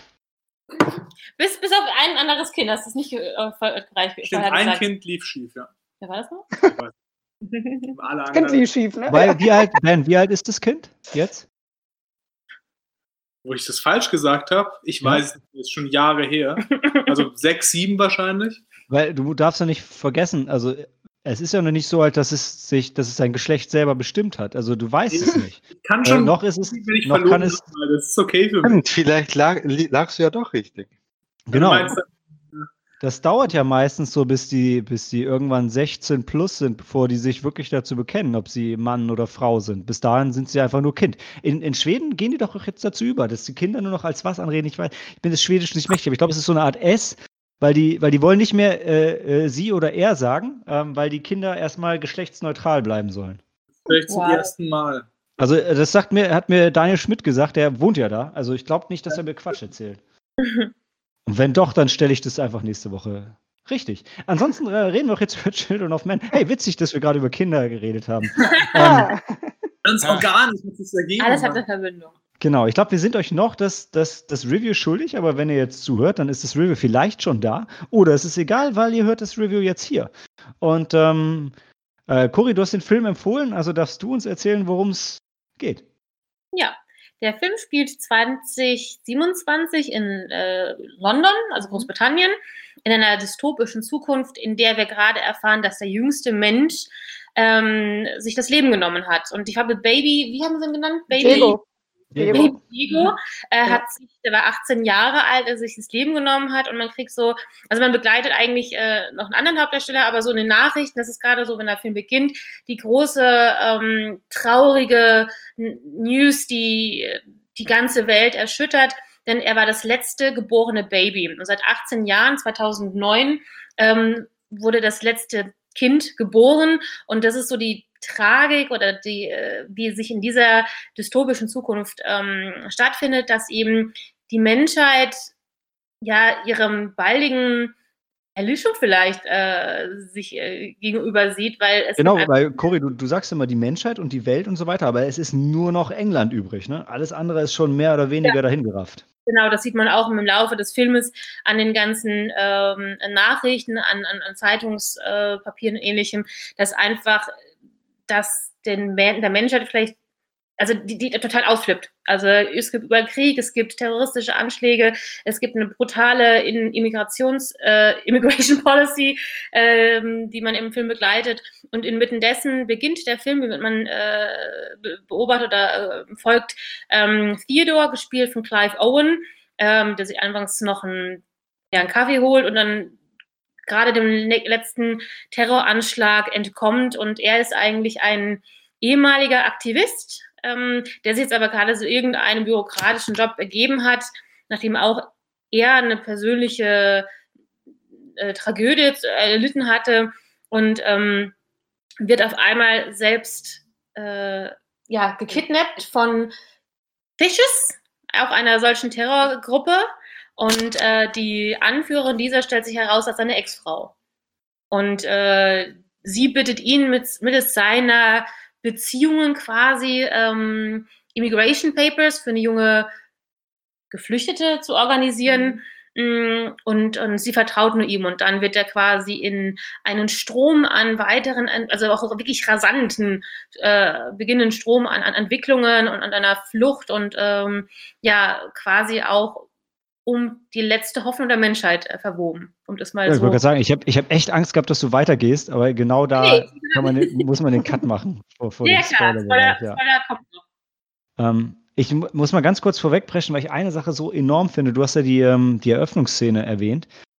Mhm. Und ich habe vorhin schon einmal das Wort effizientes Storytelling äh, in den Mund genommen. Und äh, also und das ist in dem Film so unglaublich präsent, finde ich, weil der Film ähm, muss ja echt viel etablieren, so welches Jahr ist es, wie, wo befindet sich die Welt und so weiter. Und der macht das am Anfang und auch weiter im Film die ganze Zeit dadurch, dass er uns Dinge zeigt und nicht einfach Dinge sagt. Klar, es werden so ein paar Schlagzeilen gezeigt, und, ähm, und, und, äh, und das wird halt anhand von diesem, ähm, diesem jüngsten Menschen der Welt und so weiter, wird es ganz cool, ganz cool eingeführt, wo wir sind, ähm, dass es keine Kinder mehr gibt und dann, dass die Menschheit so am Arsch ist. Und dann siehst du halt, dann siehst du halt diese, diese Straße von, von, äh, von London und ich, ich weiß nicht genau, wie sie heißt, aber das ist eine, eine von denen, die man auf jeden Fall wiedererkennt, wenn man schon mal da war und du siehst diese, diese, wie, wie bitte?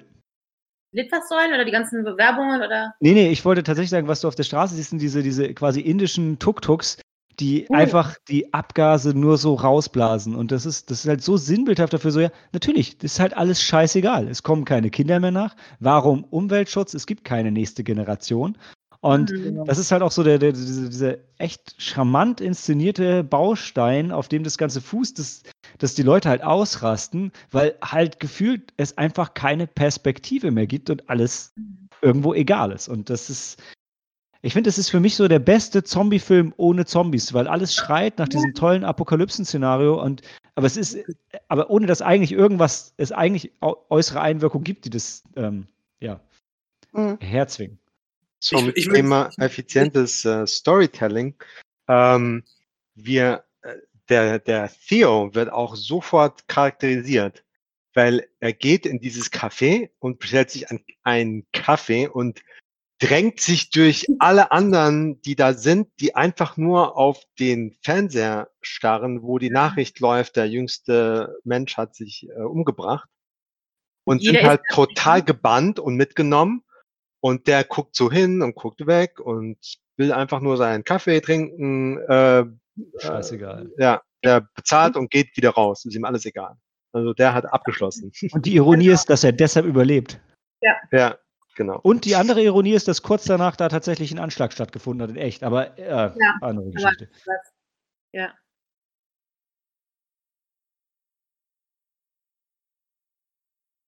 Augenzwinker.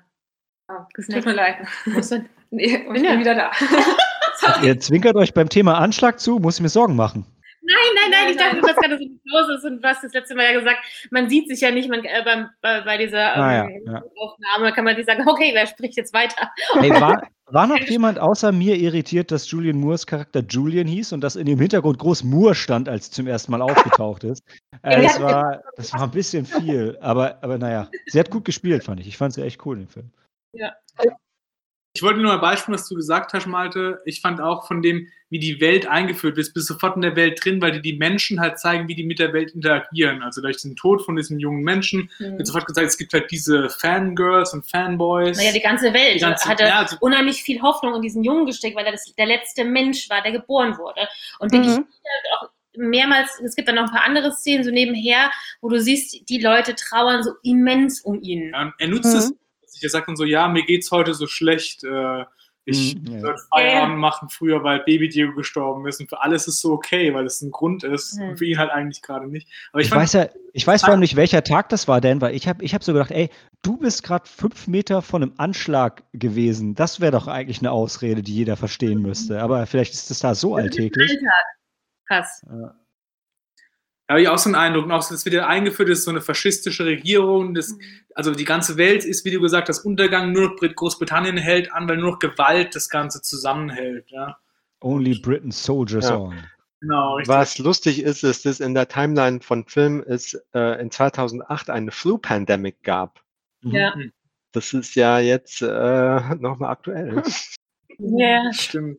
Woran sein Kind gestorben ist, mhm. wir später erfahren, genau, mhm. ja. Ähm, was vielleicht so für, für Musiknerds ganz in, interessant wäre. Also mir war nur eine Sache aufgefallen, dass man später eine Fabrik im Hintergrund sieht und da so ein Schwein drüber fliegt. Und ich dachte, war doch ein Pink Floyd-Cover irgendwie mal. Und war es auch. Und jetzt, ich, ich will nicht auf die ganzen einzelnen Punkte eingehen, weil dann würde ich es nur ablesen, aber ähm, fast jeder von den, von den Songs, man kann das beim im IMDb-Trivia kann man das super schön nachlesen, fast jeder von den Songs, der gespielt wird, passt von den Lyrics her zu der Szene, die, die man ja. gerade sieht. Und meistens, viele von den Sachen sind dann in ähm, nicht in Englisch, sondern auch Deutsch, Französisch und whatever und äh, immer sehr passend ausgewählt. Ob es der Titel, die Botschaft oder wirklich schlicht die Lyrics von den Songs sind. Aber da ist schon, da hat sich schon Ach, jemand viel Gedanken gemacht. Ja, ja, ja. Ich habe auch eine ganz gute Szene im Kopf, die kommen wir bestimmt noch dazu, ne? Ja. Ja, Malte und ich hatten da kurz drüber geredet, diese, diese Musik im Film, die, die nicht aus dem Off kommt, so, sondern in der Szene mit integriert wurde. Das ist ja da, ähm, ähm, wo er seinen Bruder besucht. Da, da hatten Malte und ich letztens ein bisschen drüber geredet. Das, das fand ich ganz spannend irgendwie. So dass man jetzt, wo, wo man, dass man mehr drauf achtet. Ne, und ähm, ja, nur so nebenbei. Ja, also hat nämlich auch seinen Bruder besucht, da sieht man ja auch ein Pablo Picasso-Gemälde. Ähm, und ich glaube. Guernica ist das, habe ich nochmal nachgelesen. Ja? Guernica. Weil Picasso war ja auch, äh, also sie hat sich ja auch aktiv gegen das Franco-Regime dann, glaube ich, auch mhm. ähm, eingesetzt. Und deshalb, das spiegelt sich, glaube ich, vermute auch genau. in seinen Werken wieder. Genau, auch in diesem Bild. Da ähm, hat er, äh, Marke, vielleicht kannst du es nochmal nachlesen, falls du es offen hast, aber da hat er, glaube ich, auch irgendwie so ein Guernica, Dani, geschichtlich äh, da war halt eine Schlacht um dieses Dorf im Spanischen Bürgerkrieg, wo sehr viele Zivilisten umgekommen sind, auch wo die Deutschen beteiligt waren. Genau. Mit den Stukas, die dann das Dorf in Schutt und Asche gelegt haben. So der Vietnam-Moment, bevor es Vietnam gab. Mhm. Und das passt ja einmal auch nochmal zu dieser, zu dieser Welt, wo mhm. Auch ähm, man schon längst drüber ist, gegen die Zivilisten äh, oder auch Menschen äh, zu entscheiden oder auch mit Gewalt brutal dagegen anzugehen.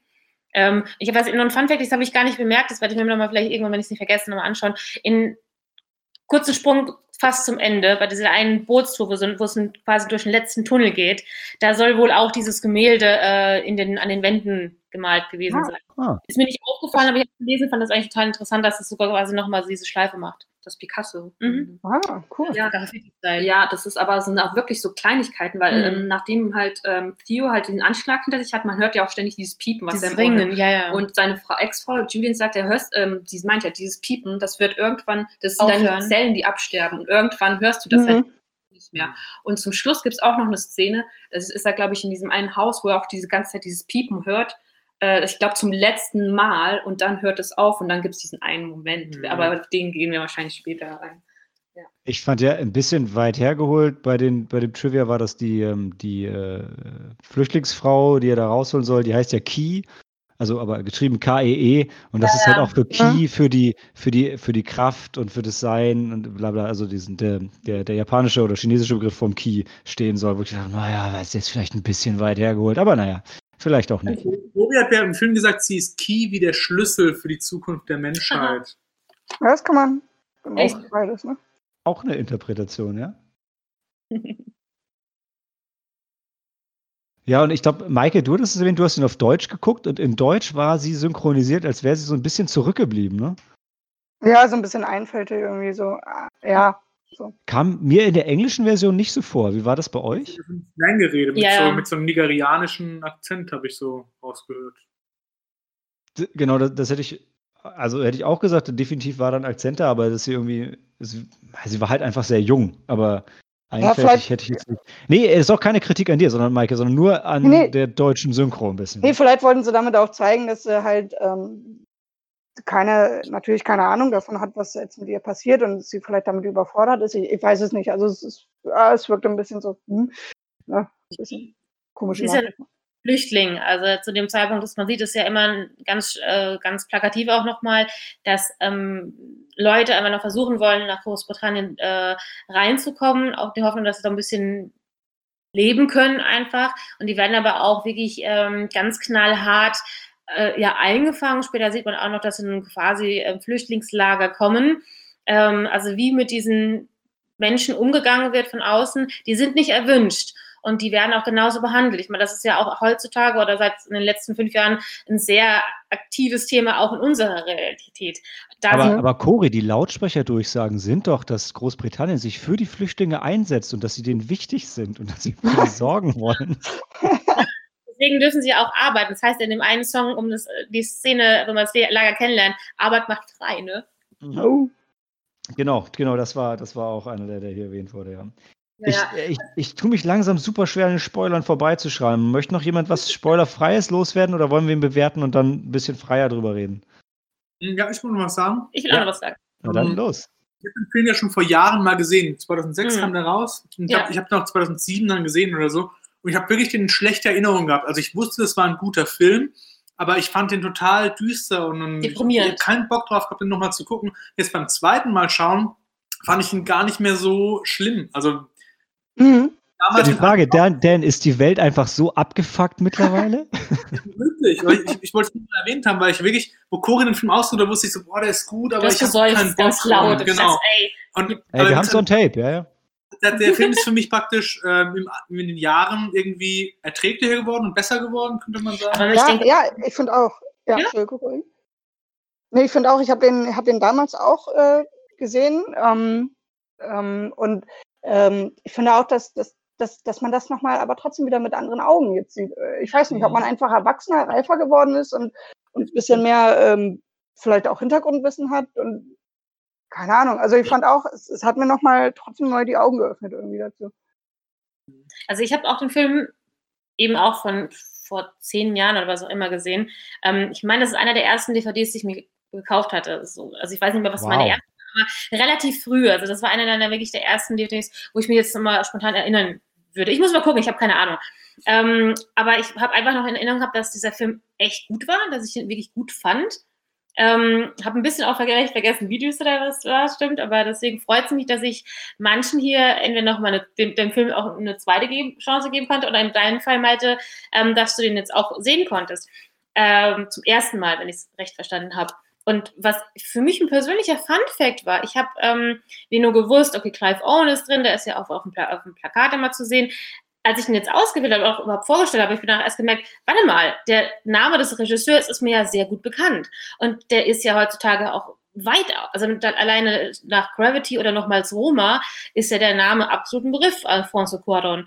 Und mhm. äh, ich glaube auch eben mit unserem Wissen, dass wir uns jetzt auch mit den Jahren und unserer gesteigerten Filmliebe ähm, angeeignet haben, aber man nochmal mehr gemerkt, wie, also gerade eben das, wie ihr schon erwähnt hattet, auch dieses, dieses tolle, ähm, diese Erzählung des Films, ähm, aber auch die, die Kamerafahrten. Ich meine, der Film, wie gesagt, ist 14 Jahre alt. Und da gab es Kamera, also die, die Art, wie von der Kamera du durch den Film begleitet wirst, ist ja enorm. Also ein, ein Lob, was ich immer ganz gehört habe, ist für eine Fluchtszene im Auto, wo sich auf einmal die Kamera anfängt, um 360 Grad zu sehen. Du kriegst halt dieses Geschehen äh, diesen Angriff von allen Seiten mit. Das ist, da bist du mittendrin, mittendrin im Geschehen. Und eine Szene, da kommt vielleicht gleich auch eh am nächsten Spoilerbereich, ähm, wo du so, also wie du mitten im Kriegsgeschehen bist. Das fühlt sich schon ja. an wie, so, wie eine Dokumentation. Wie gehst du so eine War Documentary? Genau.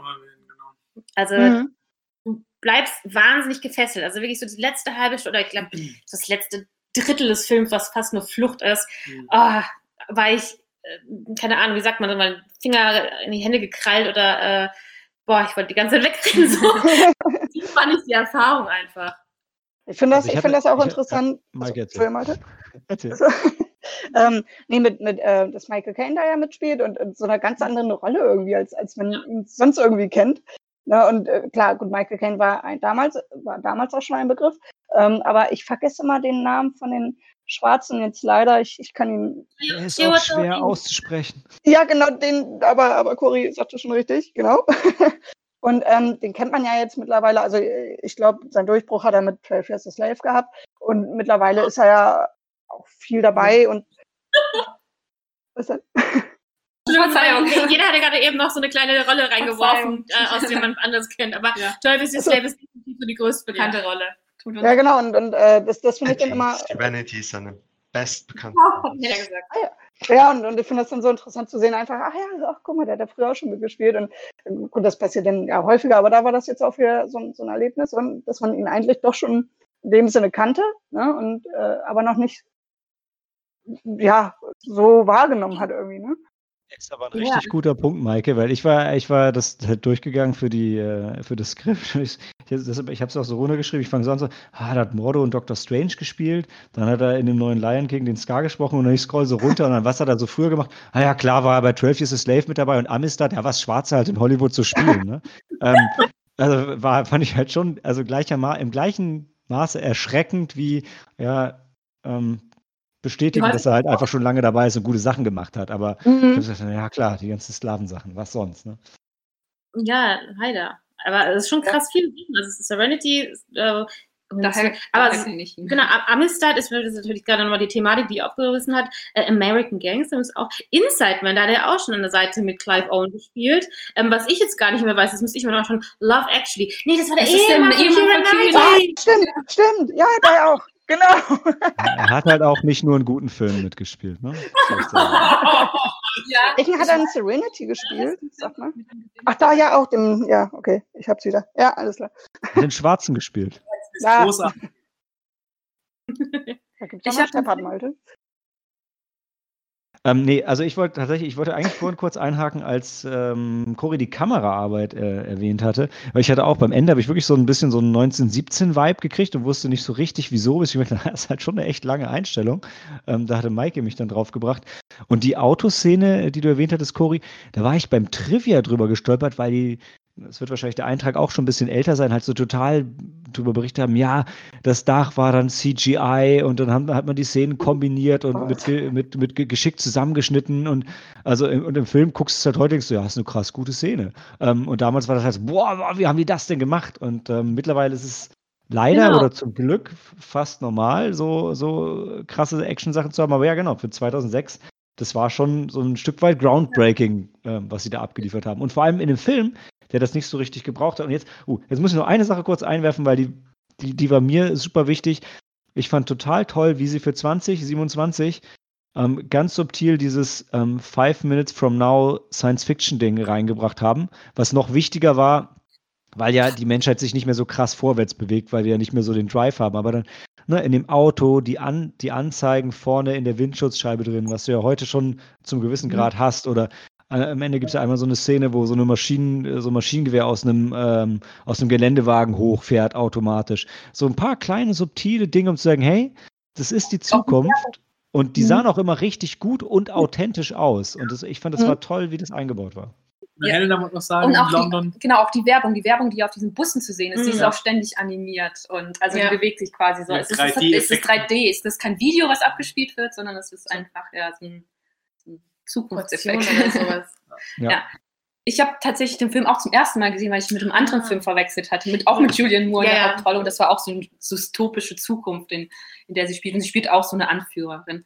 Und was ich noch sagen wollte, ich finde, der Film, ähm, der strotzt nur so vor Details, wirklich, ich glaube, alles ist, ich glaube, von den Namen, von den Namen der einzelnen Figuren bis zu den Hintergründen, mhm. bis zur mhm. Musik, alles ist irgendwie mit Sorgfalt ausgesucht worden. Und das kommt für mich teilweise wie ein, ähm, ich will nicht sagen, ich will nicht biblisch sagen, das nicht, aber es ist schon irgendwie so, so, so eine Art, wie ein, so nett oder ein, ein Epos, was mhm. dann aufgesagt mhm. wird. Äh, auch wie wir es vorhin gesagt haben, auch der Name Key und äh, die Musik im Hintergrund. Ich habe die ganze Zeit auch überlegt, was äh, äh heißt der Theo, heißt ja Thelonious und nicht Theodore oder mhm. sowas.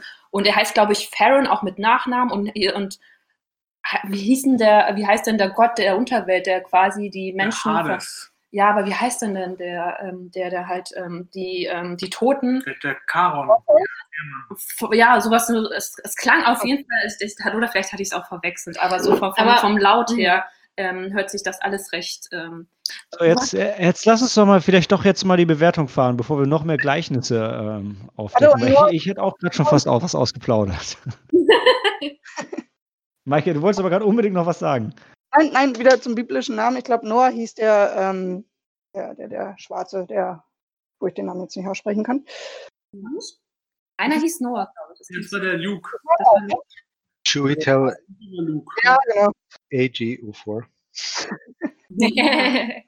Also, ähm, dann hauen wir noch mal die Sterne raus. Ähm, also, ich habe schon ein bisschen was auf Letterbox von euch gesehen. Also bei mir ist er tatsächlich bei viereinhalb ge äh, gelandet und er hat so ein bisschen ähm, für mich auch so den, den Glauben an meine eigene Filmliebe äh, wieder erweckt, weil ähm, ich mich gerade so durch meinen mein Pile of Shame der Blu-Rays schaue und äh, ab dann zwischendurch jetzt mal, irgendwie nerven dich alle Filme, die du guckst und die hast du dir sogar gekauft. Ähm, aber anscheinend habe ich einfach ein paar Scheißfilme gekauft oder naja, ein paar nicht so herausragende Filme. Und auf dem Film, es war nachmittags, ich hatte keinen Bock, den zu sehen eigentlich und habe ihn angemacht und war total geflasht von Szene 1 und das deshalb bin ich einfach der Meinung, und ähm, jetzt da komme ich zurück auf meine Blu-rays, weil das ist viel Horrorkram dabei, den ich im Moment immer nachmittags gucke, weil äh, meine Tochter nachmittags im Kindergarten ist und ich deshalb nachmittags Zeit habe. Blöder Zeitpunkt, um Horrorfilme zu gucken. Aber wenn ein Film richtig geil ist, dann ist egal, ob du gerade Bock hast, den zu sehen oder nicht, dann ist der einfach immer richtig geil. Behaupte ich jetzt, für mich zumindest. Und äh, deshalb hat er von mir viereinhalb Sterne gekriegt, weil er mich total begeistert hat, obwohl ich absolut nicht in der richtigen Stimmung war. Sehr gut. Das freut mich total. Und mich erst. ich bei ja. vier Sternen. Ich habe als erstes äh, tatsächlich dreieinhalb Sterne bei Letterboxd eingetragen. Und äh, aber ein, ein sehr schönes Zitat gelesen von Cuaron, weswegen ich im Nachhinein gerne tatsächlich vier Sterne geben möchte. Das würde ich aber später erläutern, wenn wir im Spoilerbereich sind. Warum ist jetzt vier Sterne von meiner Seite aus? Ich gehe es mal von oben runter. Helena. Ähm, ich würde dem Film auch vier Sterne geben. Dan? Ich bin bei dreieinhalb. Maike. Ich gebe ihm auch vier. Okay, Sam, vier kannst du nicht mehr reißen, außer du gibst ihm eins. Oder fünf. Also ich habe ihn schon immer bei fünf gehabt. Guter Mann. Super. Ja, dann kommen wir, glaube ich, bei vier raus. Sehr schön. Ja, schon ausgeglichen. Gut, und mit vier Sternen für Children of Man gehen wir in den Spoiler-Bereich. Ich habe gerade das Wort, ich erzähle was. Ähm, die Szene, die Szene, die Szene, also nachdem sie das Kind gekriegt, nein, Quatsch. Ähm, also ich war völlig begeistert in, ähm, also zwei Szenen, erstmal die am Anfang, ja, ähm, sehr, sehr professionelles äh, Storytelling und so weiter, aber dann die, der, der Longshot, wenn sie in dem Gebäude sind, das Kind haben und werden beschossen und dann gehen sie mit dem Kind raus und ja, alle hören kurz auf zu schießen. Und ich sitze da und heul Rotz und Wasser und denke, boah, ist schön, das ist so schön. Und denkst du, ja, ist schon ganz schön kitschig, aber ach, ist egal, ich gönn's denen einfach. Und dann löst halt einer diesen Schuss aus der Bazooka um und dann geht das ganze Geballer wieder los. Und ich bin so stolz auf diesen Film, dass er, dass er so gut war, dass er mir diesen kitschigen Moment verkauft hat und sich dann trotzdem nicht darauf ausruht und sagt, ja, aber sorry Leute, die Leute hören nicht einfach auf zu schießen, weil jetzt ein ja. Kind da ist. So ist es mhm. eben nicht. Das ist es, ähm, ah, so gut. Ja. Das ist wirklich ein ergreifender Moment. Ich also, fand ihn gar nicht kitschig. Ich fand ihn auch nicht kitschig, ich, aber ich weiß, Entschuldigung, Helen und ich, wir saßen so beide, haben auch gemeint, so, boah, das ist gerade so ergreifend gewesen, so intensiv. Man möchte weinen, also wir konnten es nicht, aber weil wir vielleicht noch irgendwie, der Film uns nicht losgelassen hat, aber die Emotionen, also wir haben es auch gefühlt, also es war ein wahnsinnig ähm, demütiger Moment einfach. Mhm. Ich fand es auch halt total realistisch und auch schön, dass die Soldaten auch so als Menschen gezeigt ja. werden. Ja, ja. Die ihren Job, egal was die da oben denen praktisch sagen. Da gibt es auch dann die Leute, die knien sich hin, weil sie mhm. spontan das gläubige haben. Ja. Gibt Leute, die wissen nicht so genau, was passiert, aber irgendwie ist zum ersten Mal, dass du wieder ein Kind siehst seit 18 Jahren ja. und du weißt dann in dem Moment so, oh, hier ist irgendwas Besonderes. Ja. Und es ist, dass dann wirklich das halt ausreicht, das glaube ich schon, dass es auch so passieren könnte. Ja, glaube ich auch. Das habe ich total abgekauft. Es, es, könnte passieren, aber auf dem Weg dahin wäre das Kind wahrscheinlich schon längst gestorben. Ähm, ja, bei den ganzen Querschlägern ja. und so weiter. Vielleicht ganz kurz für alle, die so ähm, mutig und so sehr lieben oder so dumm sind, den Spoilerbereich zu hören, ähm, ohne den Film gesehen zu haben. Die Key ist schwanger und kriegt dann ein Kind und dann geht es darum, das Kind aus dem Land zu bringen. Ähm, und in dem Bereich bewegen wir uns gerade. Genau. Und das, die Schwierigkeit ist ja auch, dass, ähm, wie gesagt, schon, wie schon vorhin erwähnt, es ist ja eigentlich ein, ein Flüchtling, ähm, und äh, ist auch natürlich, die, als, es, als sie sich dann äh, Theo ähm, offenbart, äh, also sich ihm anvertraut und sie ihm bittet, dass er sie ähm, ihr bei der Flucht verhilft zu dem Tomorrow-Schiff. Ähm, hm. dem Human Project gibt, also ja. so irgendwie so ein bisschen, wie nennt ja. wie sagt man? Und da ist wieder dieser biblische Aspekt, ja, ja, Jesus muss, muss da raus, Jesus muss da raus.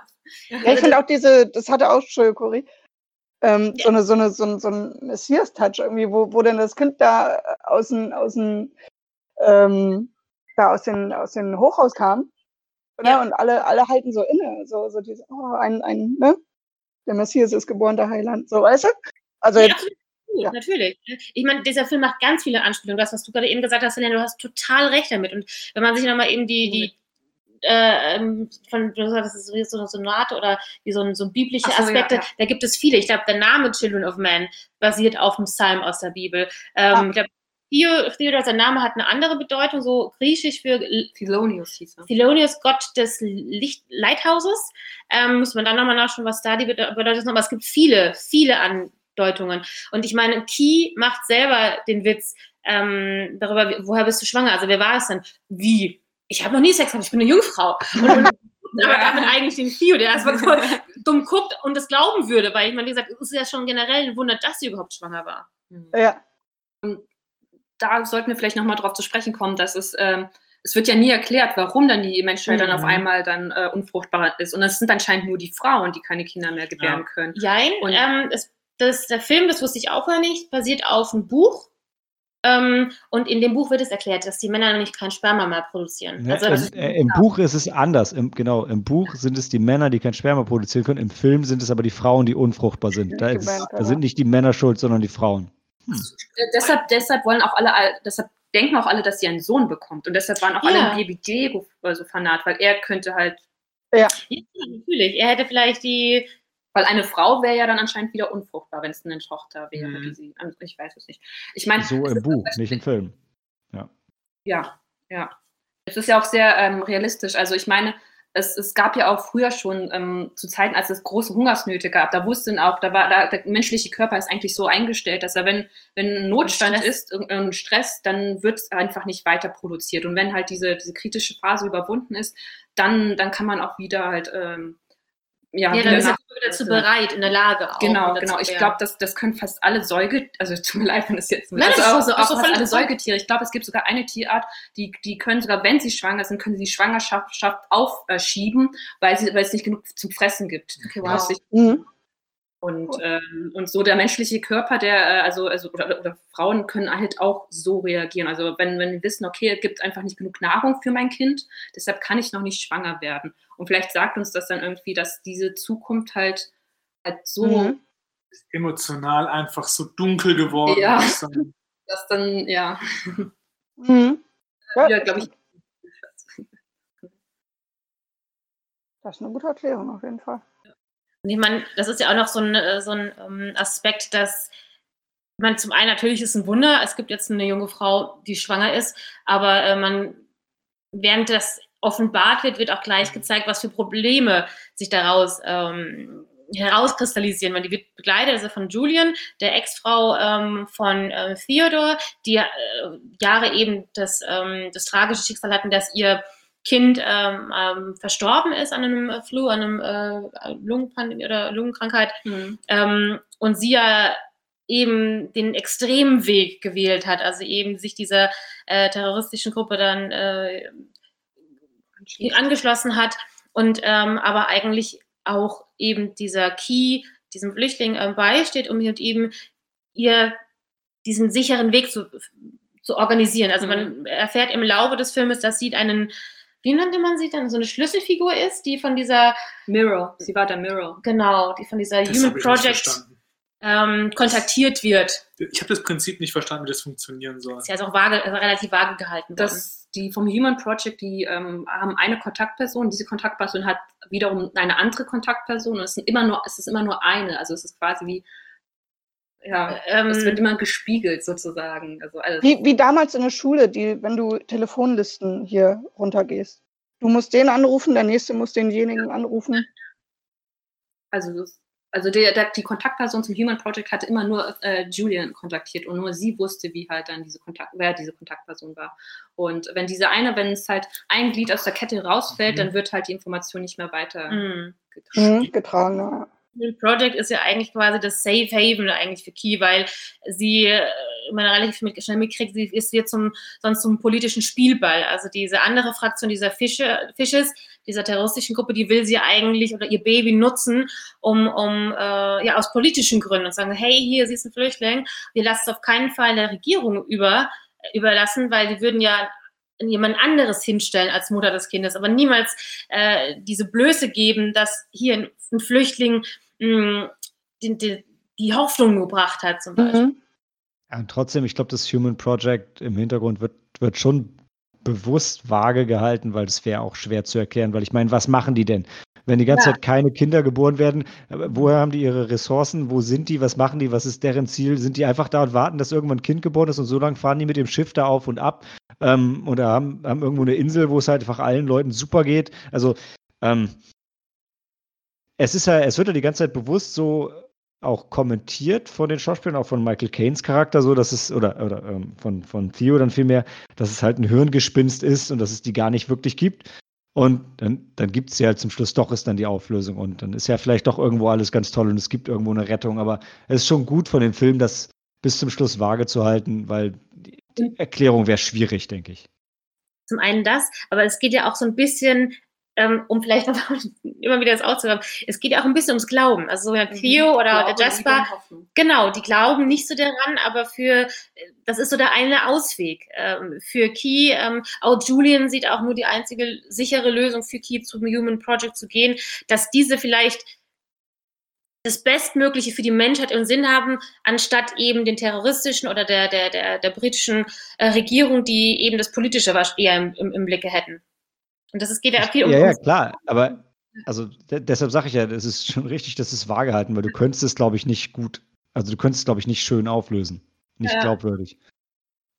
Ähm, ich, ich wollte noch was erwähnen, was ich, was mir auch gut gefallen hat und wo ich auch ganz anders in Erinnerung hatte. Er ist ja der Beschützer von Key ja. den ganzen Film über. Und in meiner Erinnerung war das halt wirklich so, dass er sie halt ähm, eskortiert zum Strand und sich halt da durchkämpft. Ja. Aber er fasst im Film tatsächlich nicht ein einziges Mal eine ja. Waffe an. Ja. Obwohl du aus in der, in das einzige Mal, wo er wirklich äh, jemanden ja, niederschlägt, ist in reiner Selbstverteidigung, wo der eine Waffe hat und er hat einen Stein, den er zufällig ja. findet. Aber sonst fasst er keine Waffe an im ganzen Film, auch wenn er mehrfach die Möglichkeit hätte, das zu tun. Mhm. Fand ich spannend.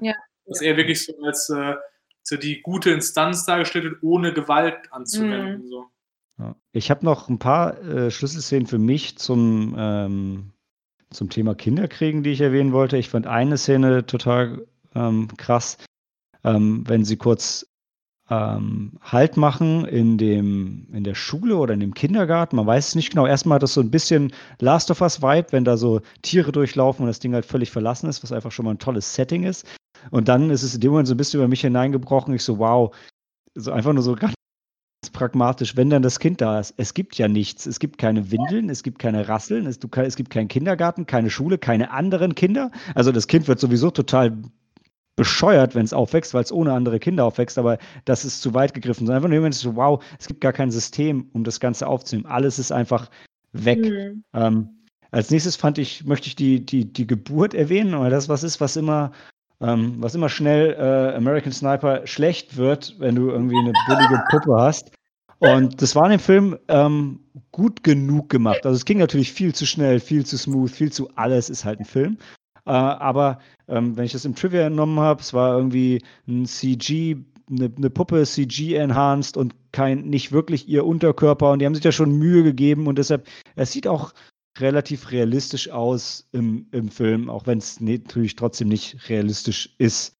Ähm, eine Aber Szene, die ich. Ja? Als, äh, wer bringt denn ein Kind in so einer Situation zur Welt? Also ich meine, es ist, sie sind auf der Flucht, sie ist schon die ganze Zeit, sie weiß nicht, was die Zukunft bringt. Also könnte ich mir schon vorstellen, dass es teilweise realistisch ist. Yeah, ja, ich sage, aber der Punkt ist, also es geht nicht so, es bis auf ganz, ganz, ganz wenige Ausnahmen geht es nicht so schnell. Ähm, äh, weil, gut, das ist halt bei einem 90-Minuten-Film auch schwierig, wenn du dir dann sechs Stunden Zeit für die Geburt nimmst. Ähm, oder 24. Ich meine, du kannst auch 24 Stunden. Oder noch länger. Ja, oder noch absolut, absolut. Du weißt ja aber auch nicht, wann das genau ange angefangen hat. Er ging es ja, wie war, sie können noch laufen. Äh, ich fand halt zum Beispiel Ach, seine Reaktion. Das war das aber so lustig. Ja. ich, fand, ich fand seine Reaktion cool, als sie sagte, musst du nicht die Nabelschnur durchschneiden? Er meinte so, ja, das hat noch Zeit. Und, er, und sie hat halt recht. Also er, er, hat recht. Also es ist, ist, jetzt nichts, was sofort einfach passieren muss. Ähm, mhm. Was ich total toll fand, war die Szene, wenn sie auf der Flucht sind vor, ähm, vor Sid, dem, dem, dem Racist Pick mhm. oder Communist Pick. Da müssen wir noch drüber sprechen, Maike, über die deutsche Synchro. äh, und ähm, äh, sie an der Tür ankommen und die, die Rumänin schon, schon draußen ist und das Kind nimmt Und in, in 90 Prozent aller anderen Filme würde sie jetzt mit dem Kind wegrennen. Und man erwartet das als Zuschauer, macht sie aber nicht. Fand ich super, habe ich mich voll gefreut. Ähm, und noch eine Szene, die mich halt echt, ich habe da habe ich nicht mehr geweint, aber die mich sehr gerührt hat, ganz zum Schluss wenn, wenn sie das Kind auf ihre Schulter nimmt und das, also bevor sie das Kind ja. auf die Schulter nimmt und tätschelt und er halt zu ihr sagt, hey, das schreit, hey, äh, das hat wahrscheinlich einfach nur, ähm, nur, nur Luft im Bauch, äh, legst auf seine Schulter und tätschelt das. Und in dem Moment habe ich, hab ich für mich so realisiert, ja, stimmt, er hatte ja ein Kind, er, er weiß, er weiß, was das bedeutet, er weiß, wie das ist, er weiß, was man, was man, was man tun muss. Und ja. das war ein total schöner Moment und auch ähm, für ihn halt einfach so ein, ein, schönes letztes Geschenk, bevor er dann ausblutet, heldenhaft, nachdem er sie noch dahin gebracht hat und alles. Ein bisschen viel, aber, aber echt schön in dem Moment. Also das hat mir, hat mir sehr gefallen.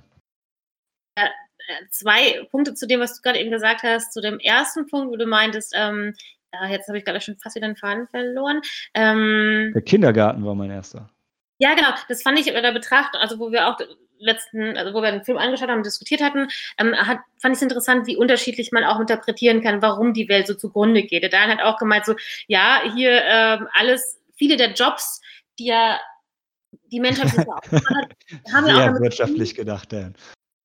Ähm, haben ja auch damit zu tun, dass die, der Nachwuchs da entsprechend äh, auch ähm, ja, gebildet. Du hast halt den, sei es die Kita, die Kindergarten, die Schule, aber auch das ganze gesellschaftliche System basiert darauf, ähm, dass es diese äh, nächste Generation gibt, die das dann wieder aufgreifen kann. Und das, das fehlt. selber nochmal erklären, ja, gerne. Was also was ich gemeint habe, die ganze, also die menschliche Gesellschaft basiert darauf, dass du Nachkommen bekommst, die dann für die ältere Generationenvertrag, ja darum ging es mir eigentlich. Ja. Weil das ganze Rentensystem, das wir haben und überhaupt Gesellschaften, auch ohne Rentensysteme, auch archaische Gesellschaften bauen darauf, dass im Alter Leute für dich halt sorgen, wenn du die als kleine Kinder versorgst. Und deswegen ist auch allen Leuten plötzlich alles egal, weil halt einfach diese Grundlage zusammenbricht. Und dann ja. sind wir halt wieder zurück auf so einen der, der Stärkste setzt sich durch und Gewalt hält das Ganze zusammen, weil es sonst halt nichts mehr gibt. Und so mhm. ist ja auch diese britische Regierung charakterisiert. Ja. Deshalb macht es auch mega Sinn, dass Baby Diego sich gekillt hat, weil aus der, der Jüngste ist der, der am Ende richtig am Arsch ist, weil er ja. tendenziell als letzter überbleibt.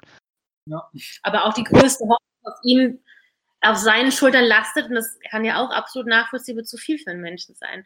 Und natürlich eben auch dieser Gedanke, diese Gesellschaft, diese Menschheit, die ist am Aussterben. Also es gibt nichts mehr danach. Also ich meine, auch vom psychischen her ist es ja, ja ein grausamer Gedanke. Das ja, ist total krass. Wenn man selber darüber nachdenkt, also das, das ist mir im Film öfters so gekommen, äh, dass du darüber nachdenkst, wenn es jetzt nicht mehr, es geht dann nicht mehr weiter, da ist dann einfach nichts mehr. Es, es kommt dann nichts mehr. Das ist, boah, das war echt deprimierend. Ja, absolut. Also ich habe auch vergessen, wie schlimm der Film insofern ist. Aber ähm, gleichzeitig, und wie gesagt, der, der, wie der Daniel vielleicht auch eben so in Erinnerung hatte, der Film ist wahnsinnig deprimierend, unfassbar düster.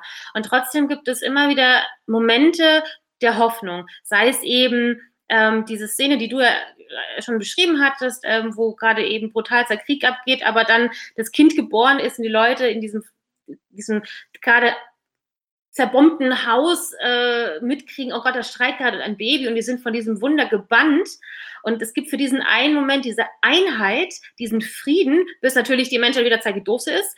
Ähm, aber auch ganz schön zu sehen, wie viel Hilfe sie immer wieder auf dem Weg erleben. Sei ja. es die, die, ähm, die, die Midwife, ähm, Miriam, wie sie hieß, die sich da opfert, um, um, um das, die ins Flüchtlingslager rein können, diese Rumänin und der Pole, der ihnen, die ihnen versuchten zu helfen und die ja auch schon gesehen haben, worum es denn geht. Also ohne mhm. selber was erwarten und in manchen Fällen leider auch selber ihr Leben lassen mussten. Und Fio natürlich selber genauso. Und das, ja, ist dann auch so ein Funken Menschlichkeit dennoch ist einfach, ne? genau. ne? Auch, auch Hoffnung, also Hoffnung natürlich, die, die dieses Kind gibt, Hoffnung in die Menschheit, in, in, in die Entscheidung, die sie trifft. Und ähm, ich habe vorhin ja schon kurz gesagt, also ich habe als erstes mit so dreieinhalb Sternen gesagt, vielleicht auch, weil der so bedrückend war für mich im Nachhinein. Aber ähm, und ich habe auch, ich war sehr emotional berührt, auch beim Abspann, wenn der Film endet. Man, man, man, und, und dann hörst du dieses Kinderlachen. Und gerade in dem Film, wo du gelernt hast, wie schrecklich ist eine Zukunft, in der du dieses Kinderlachen nicht hörst. Und Herr Lenner da auch gemeint, eigentlich ist Kinderlachen das Allerschönste, das schönste Geräusch. Und das hat mich damals total fertig gemacht, weil ich gesagt oh mein Gott, weißt du, jetzt, jetzt hast du hier nochmal eine Erinnerung, das ist diese Welt. Ähm, wie, wie, grausam ist es, wenn das fehlt. Aber es gab, ich habe einen Kommentar gelesen von dem Regisseur, dass er einen Film drehen wollte. Zum einen äh, keinen, äh, ja, äh, einen Film drehen wollte, der nicht dann endet, wenn die Credits anfangen, sondern der Film beginnt eigentlich erst, wenn die Credits laufen. Mhm. Und, und das sind ja Kinder und mit Kindern beginnt es ja. Ja, also auch, auch der Hoffnung, dass wieder Kinder kommen. Das mhm. fand ich einen schönen Aspekt nochmal. Jetzt habe ich Kinder. Aber das fand ich auch wirklich, ich habe mich sehr selbst ähm, nochmal begeistert für den Film einfach. Ja. Mhm, und ich, ich fand das so schön, ähm, äh, wo dann ja das Kind schreit, natürlich schreit es, ist ein ähm, Krieggebiet, ne? Und ja. ähm, wie, wie froh man denn doch darüber ist, dass dieses Kind schreit. Ne? Man, man kennt das ja so im Alltag, ist jetzt vielleicht nicht immer schön, wenn ein Kind schreit. Ne? aber, aber da ist es, da ist es was Gutes, was Tolles. Ne? Leben. Ja. Es lebt. Ja. Hey, genau. Ihre Reaktion war super menschlich, wenn er fragt, how is she? Und sagt, she's annoyed. ja, genau. genau so reagiert ein Kind, wenn es einfach nur laut ist. Es ist einfach genervt. Ja. genau. Und bei Kiva auch super, weil es ist schon schlagfertig. Ich finde es auch ganz toll, dass es eine Tochter dann war. Ja. Weil alle sind davon ausgegangen, dass es ein Sohn ist. Und zum ja. Schluss noch, als das Baby auch schon geboren ist und dann der, der wie heißt der, der Noah? Äh, Noah? Luke? Luke? Der, der dann, vor. Genau, ja. Wo er dann auch noch zum Theo sagt, hier, nein, er muss hier bleiben. Und, ja. und so dann meint er dann einfach nur ganz, ganz trocken dann, uh, it's a girl. Und, ja. und, dann gehen sie. Und dann, ja. Mhm. Und dass er, äh, dass, dass, dass sie dann auch Dylan heißt, ne? Dylan, genau. Ja. An seinem Sohn. Da, ja. da sagen, was ich an Kritik an dem Film habe, warum ich nicht so hoch bewertet habe, wie ihr jetzt vielleicht bewertet habt? Oder? Ja, klar. ähm, also ich fand den Film, wirklich so wie wir es gesagt haben, der war bis ins Detail halt durchgeplant mhm. und, und, und durchchoreografiert, aber ich fand die Charaktere im Film selber, die waren mir zu, zu überladen. Also mhm. ich fand halt, also so wie Malte vorhin schon erwähnt hat, durch was für eine äh, Odyssee die durchgehen, ohne dass denen wirklich was passiert. Und ähm, mhm. Und das, also praktisch, die sind ja auf so einem, auf so einem Weg, mhm. auf, so, auf so Schienen und gehen da irgendwie durch und denen passiert dann halt, so wie wir auch gesagt haben, Gutes und irgendwie, ja.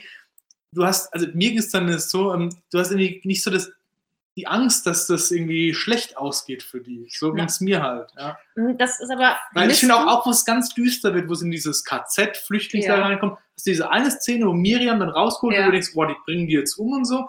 Und dann ist drin aber auch irgendwie wieder so ein bisschen normales Leben und dann auch wieder nicht so. In einem Flüchtlingslager. Genau, und ich finde halt, die waren nie so wirklich in Gefahr. Also so ging es mir, weil immer, so, immer, hat immer sich eine neue Tür geöffnet und immer mhm. ging es halt irgendwie weiter. Auch wo die gejagt werden am Anfang und so. Und das, da habe ich dann für mich gesagt, okay, denen wird nichts passieren. So. Naja. So ich sag mal, so ging es mir damit. Man, man, muss aber auch sagen, dass sie geschützt werden. Also alle, die, sie versuch, die, die versuchen, ihnen zu helfen, die werden getötet. Die Julian, äh, diese Midwife, ähm, die Rumäne zum Glück nicht, aber ihre Hunde oder der Pole. Also die meisten, die versuchen ihnen zu helfen, die, und auch, Theo auch nochmal selber, mhm. die lassen ihr Leben. Genau, aber sie halt nicht. Und deswegen, ab dem zweiten Mal, bei mir liegt denen passiert nichts. Die kommen da ohne Probleme durch so. Und das hat für mich so ein bisschen. Aber sie haben auch, sie, sie vor allem sie als Mutter des Kindes, sie hat ja auch die höchste Priorität. Ich, ich bin ja. da tatsächlich, denn, sorry, ich bin, ich bin da tatsächlich auch bei, bei, bei Cori. Ich finde auch, also alle, die sich für sie einsetzen, sterben ja. Und ja, sie, sie kommen durch. Aber also ich hatte tatsächlich bei dem Schussgefecht zum Schluss, ich hätte wirklich Angst. Also ich habe wirklich die ganze Zeit, boah, jetzt ein Querschläger und das war's. Krass, das, das, kommen die da wirklich raus? Also ich habe ich hab trotzdem mitgefiebert. Ähm, ich habe aber auch noch einen Punkt äh, Kritik, den ich, ähm, den ich reinschmeißen wollte, und das ist die, das sind die, die, die kurze Szenenabfolge vor Julians Tod. Ich muss tatsächlich sagen, als ich den Film gesehen habe, ist mir nicht so böse aufgestoßen, weil ich war schon voll drin. Hinterher habe ich nur gedacht, ma, das war jetzt schon ein bisschen billig, weil die zeigen halt, dass Theo und Julian, die sind schon estranged, ja, die waren mal zusammen, aber sind sich mehr so richtig und mögen sich noch oder mögen die sich nicht. Und dann kurz bevor sie erschossen wird, zeigen sie halt nochmal so schnell in so eine Szene, ah, die lieben sich schon noch und es ist schon noch richtig gut zwischen den beiden und hey, die kommen hier raus und dann werden die wieder ein Ehepaar und dann alles wird super und dann bam, wird sie erschossen. Ich so, war jetzt ein bisschen billig. Vielleicht war es auch einfach nur wieder sehr effizientes Storytelling, aber das war schon ein bisschen ah, es war schon, äh, ich fand, es war ein bisschen ein billiges Element, die Nummer eben zu zeigen, ah ja, die lieben sich doch eigentlich. Und ja, jetzt ist halt weg. Das, was du ansprichst, darauf wollte ich hinaus. Also die Story in der Film und so war alles total großartig, aber die Charaktere darin, das war halt ein bisschen, da hat für mich so ein bisschen was gefehlt einfach.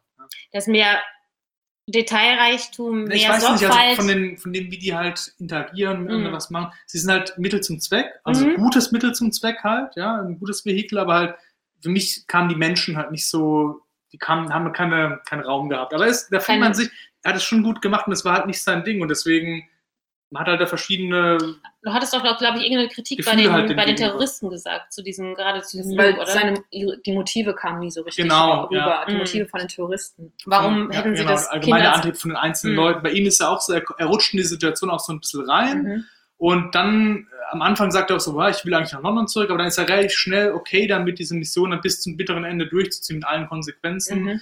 Und du, ja, das, im Film selber das, das, ist es okay, aber Mhm. wenn man drüber nachdenkt, denkt Mhm. man halt so, hm, Mhm. würde Ich jemand fand's bei, bei Theo fand ich es tatsächlich noch okay, weil ich gedacht, okay, der will so ein bisschen das Geld und eigentlich möchte er eigentlich ganz gerne mit seiner Frau wieder zusammenkommen und dann sieht er das Kind und denkt so, boah, nee, das Kind, wir müssen das Kind retten. Ähm, fand ich okay. Ich stimme dir aber zu, dass ansonsten, und das meinte ich auch mit der, ähm, so mit dem, dem Human Project, als auch den Fishes und so von allen ist die Motivation nicht so richtig klar. Ähm, Finde ich aber okay dahingehend, dass wenn man versucht hätte, das zu erklären, wäre es, glaube ich, zusammengebrochen, weil ich glaube einfach nicht, dass du da, du hättest es nicht so richtig plausibel hin, hinbekommen, weil irgendwie so ähnlich wie bei, bei, bei The Road und auch hier halt ohne Kinder ist halt so, ey Leute, es ist halt eh vorbei. Also, ähm, ihr habt vielleicht alle irgendwie so eure Motive, aber ja, worauf, worauf soll es denn hinauslaufen? Wer gewinnt denn dann wirklich keiner? Äh, keine Idee, das besser zu machen, oder so, sondern der Film war wirklich gut und großartig. Nee, und nur für mich halt war ich halt einfach da ein bisschen unter dem, was ihr jetzt halt davon rausgezogen Ist ja aber auch, ist aber auch total fair. Aber ich finde auch bei einem Film, der dann, der so viele Ideen und Konzepte und Gedanken ähm, reinpackt, muss ich dann auch gefallen lassen, wenn man ihn dafür kritisiert, dass er dann einfach nicht mehr so realistische Charaktere hat, weil du das Ganze eben mit ähm, übergeordneten Botschaften alles verknüpfen möchtest. Ne? Irgendwas bleibt dann halt meistens ein bisschen auf der Strecke, ja. Und, und ich finde, Theo war selbst auch so, hatte auch so eine übergeordnete Botschaft, weil er war wirklich so eigentlich so ein Gutmensch, der irgendwann Mhm. die Hoffnung verloren hat. Ich meine, am Anfang, er, ist, er lebt ja auch nur den Tag hinein Ja. vor sich hin und kann eigentlich Trinkt. ohne Alkohol nicht mehr. ja. Nicht Mhm. mehr äh, durch, genau, und dann ist er, aber er selbst ist wirklich so, so herzensgut, weil du merkst dann auch, wie vorhin auch erwähnt, es sind, es sind ja überall Tiere zu sehen. Überall Mhm. sind Tiere, Ja, ja. weil anscheinend die Menschheit stirbt aus und dann gehört der Planet wieder den Tieren, die Erde Mhm. Tiere, die ihn halt bevölkern. Und alle Tiere lieben äh, Ja. Theo, das merkt man. ja. Ja, die Hunde, Tiere. die Ja. machen Die Hunde, die Katzen, alle die Tiere, die es da irgendwie Ja. gibt. Ja, Und, äh, und Er unter anderem auch, weil wie, ihr- du, wie, ihr beide schon erwähnt habt, er, wird, er nimmt ja auch nie eine Waffe Ja. in die Hand. Er ist ein er, auch, Pazifist. er ist ein Pazifist. Und genau, das, da, da wollte ich, ja. ja, sag, Ja, ich wollte noch sagen, Michael, lass mal Michael. ganz kurz, was, was Ich Linda wollt- gesagt hat, Fio ist im Gegensatz zu Lord Darlington wirklich ein guter Mensch. nee, ich wollte noch sagen, ähm, sein, sein, sein quasi geschaffenen Erzfeind, also der ihn immer, ja, du hast meinen Bruder umgebracht, du hast meinen Bruder umgebracht, das hat er ja auch nicht, ähm, ich sag mal, bewusst getan. Er hat ja einfach nur die Autotür aufgeschlagen, um, um ihn da vom Motorrad zu holen. Also da ist ja auch nicht gewährleistet, dass er da von stirbt. Ne? Also das, das war ja auch äh, jetzt keine Waffengewalt oder, oder darauf ausgelegt, dass er jetzt stirbt, sondern einfach nur außer Gefecht gesetzt ist in dem Moment.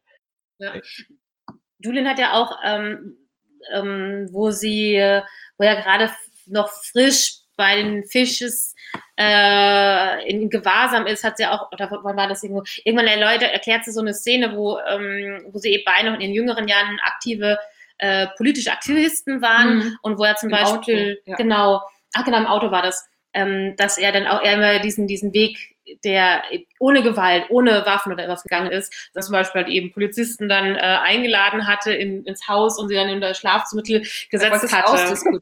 Genau, oder ausdiskutieren. Und der Jasper, dieser, war jetzt ein Freund der Familie, der das ist Genau. ja auch einer der, ähm, der sich immer rausreden konnte, meinte er. genau, genau.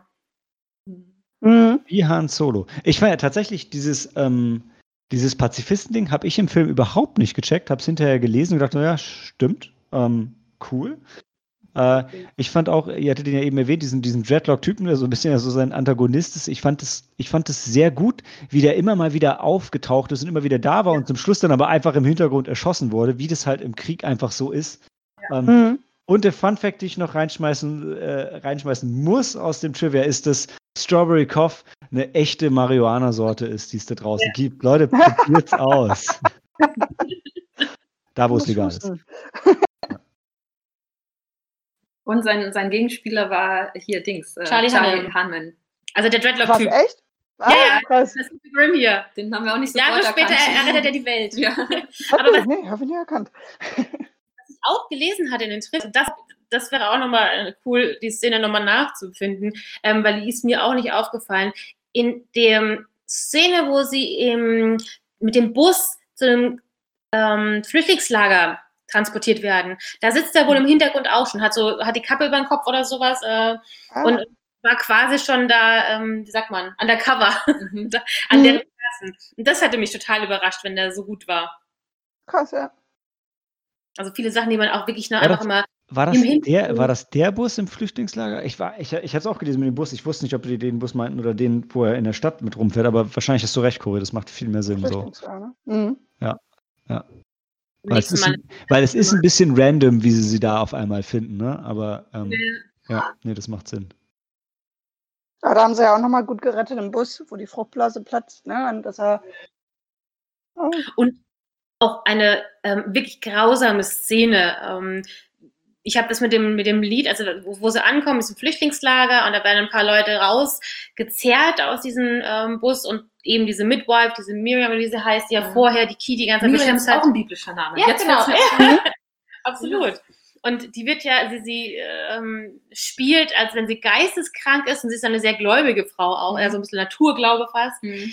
Sie lässt sich rauszerren, um halt eben die beiden zu beschützen, weil sie hat eben angefangen hat, die Key zu schreien, wo die ersten äh, Contractions starten, um von ihr abzulenken. Und du siehst halt beim Vorbeifahren, wie die ganzen Leute, die rausgezerrt wurden, die werden auf den Knien äh, niedergedrückt, die kriegen eine Haube über den Kopf, was eben auch äh, hier an, an ähm, andere terroristische äh, Hinrichtungen erinnert. Und in dieser Szene wird eben auch ein Song äh, Arbeit macht frei, aber warte mal, von welcher, von welcher Band gespielt? Ähm, aber ich meine, die anlehnen mit Flüchtlingslager, die sind auch wohl eindeutig. Und auch ich, fand ich persönlich schon einen, einen Schlag in die Magengruppe, wenn du das so siehst. Mhm auch zu sagen, ähm, Großbritannien, die wir ja als eine vielleicht moderne Gesellschaft noch betrachten, dass die in den jeweiligen Situationen auch irgendwann so brutal, ähm, okay. also auf ihrem eigenen Lande, sage ich mal vor allem, so brutal. Ich meine, wenn alle anderen Systeme schon zusammengebrochen sind, ähm, also ich würde auf keinen Fall jetzt eine Lanze für die brechen, aber deren System scheint als einziges noch zu funktionieren. Ja, ja, aber wie gesagt, das ist dann auch, ja, ja, ja, ja. Ey, ich, ich, du hast natürlich recht. Aber du weißt, leider, bei den Videos war Nordkorea nicht dabei, ja. Die Kinder der roten Sonne. Ja, wahrscheinlich, weil man einfach wieder nichts von ihnen gehört hat, ganz genau. Nee, ich glaube, die, die Botschaft vom Film ist ja klar, dass irgendwie die, die, ähm, der Zweck rechtfertigt nicht die Mittel. Ne? Ähm, von daher ganz klar korrekte Botschaft. Ähm, ja, ich würde jetzt ein bisschen den Dan machen. Hat noch jemand was, was wir ganz dringend brauchen? Ansonsten würde ich sagen, wir würfeln uns einen Sneak. Da, äh, da schließt sich wieder der Kreis zu Remains of the Day. Es, es wird einfach eine Gesellschaft gezeigt oder es wird halt uns gezeigt, wie Menschen in kritischen Situationen, wie sie handeln, was für äh, Werte und Ideale sie noch vertreten können oder wollen oder möchten. Und äh, das ist eigentlich um das Wertvollste, was wir haben, ist Liebe. Schönes Schlusswort, ja. Also nächstes Mal, Helena, stupst dich einfach an unser Kellner. Jetzt ist Zeit für dein Schlusswort und dann ja. gehen wir damit in die Pause.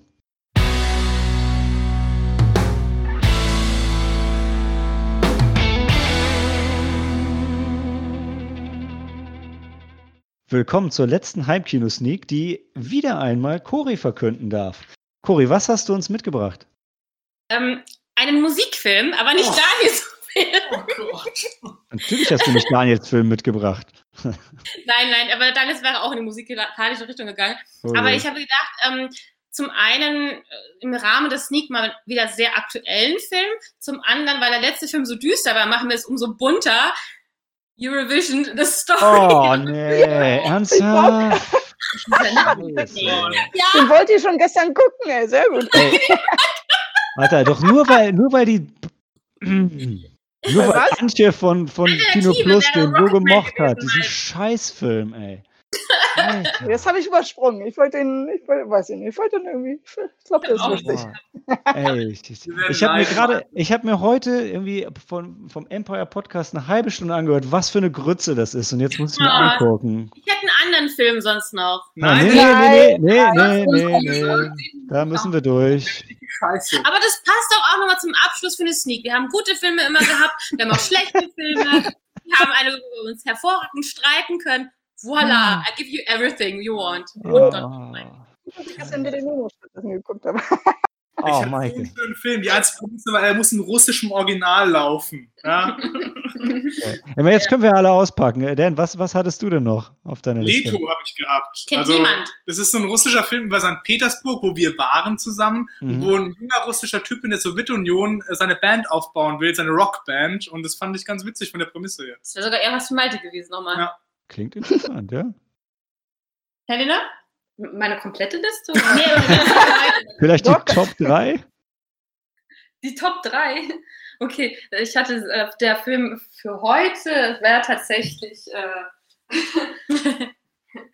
wäre tatsächlich Stardust gewesen. ist es der mit, Nicole, äh, mit, mit äh, Michelle Pfeiffer? Äh, ja, mit Claire Danes. Ja, und Claire Danes. Ah, Ja. das passiert auf Gamer? Das passiert auf Gamer, Das ja. wusste ich gar nicht. Krass. Hm. Ah, jetzt steigt der Wer, pa Film. wer basiert auf was?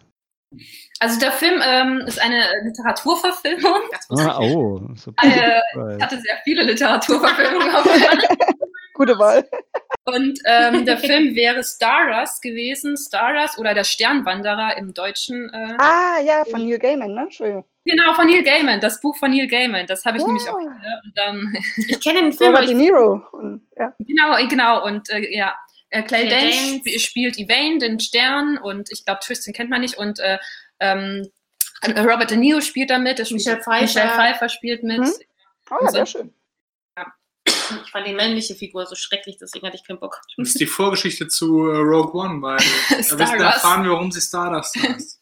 So in etwa. ist Okay. Was wären eure Filme gewesen? Maike? Äh, The Birth of a Nation. Wow. Was ist das? Michael?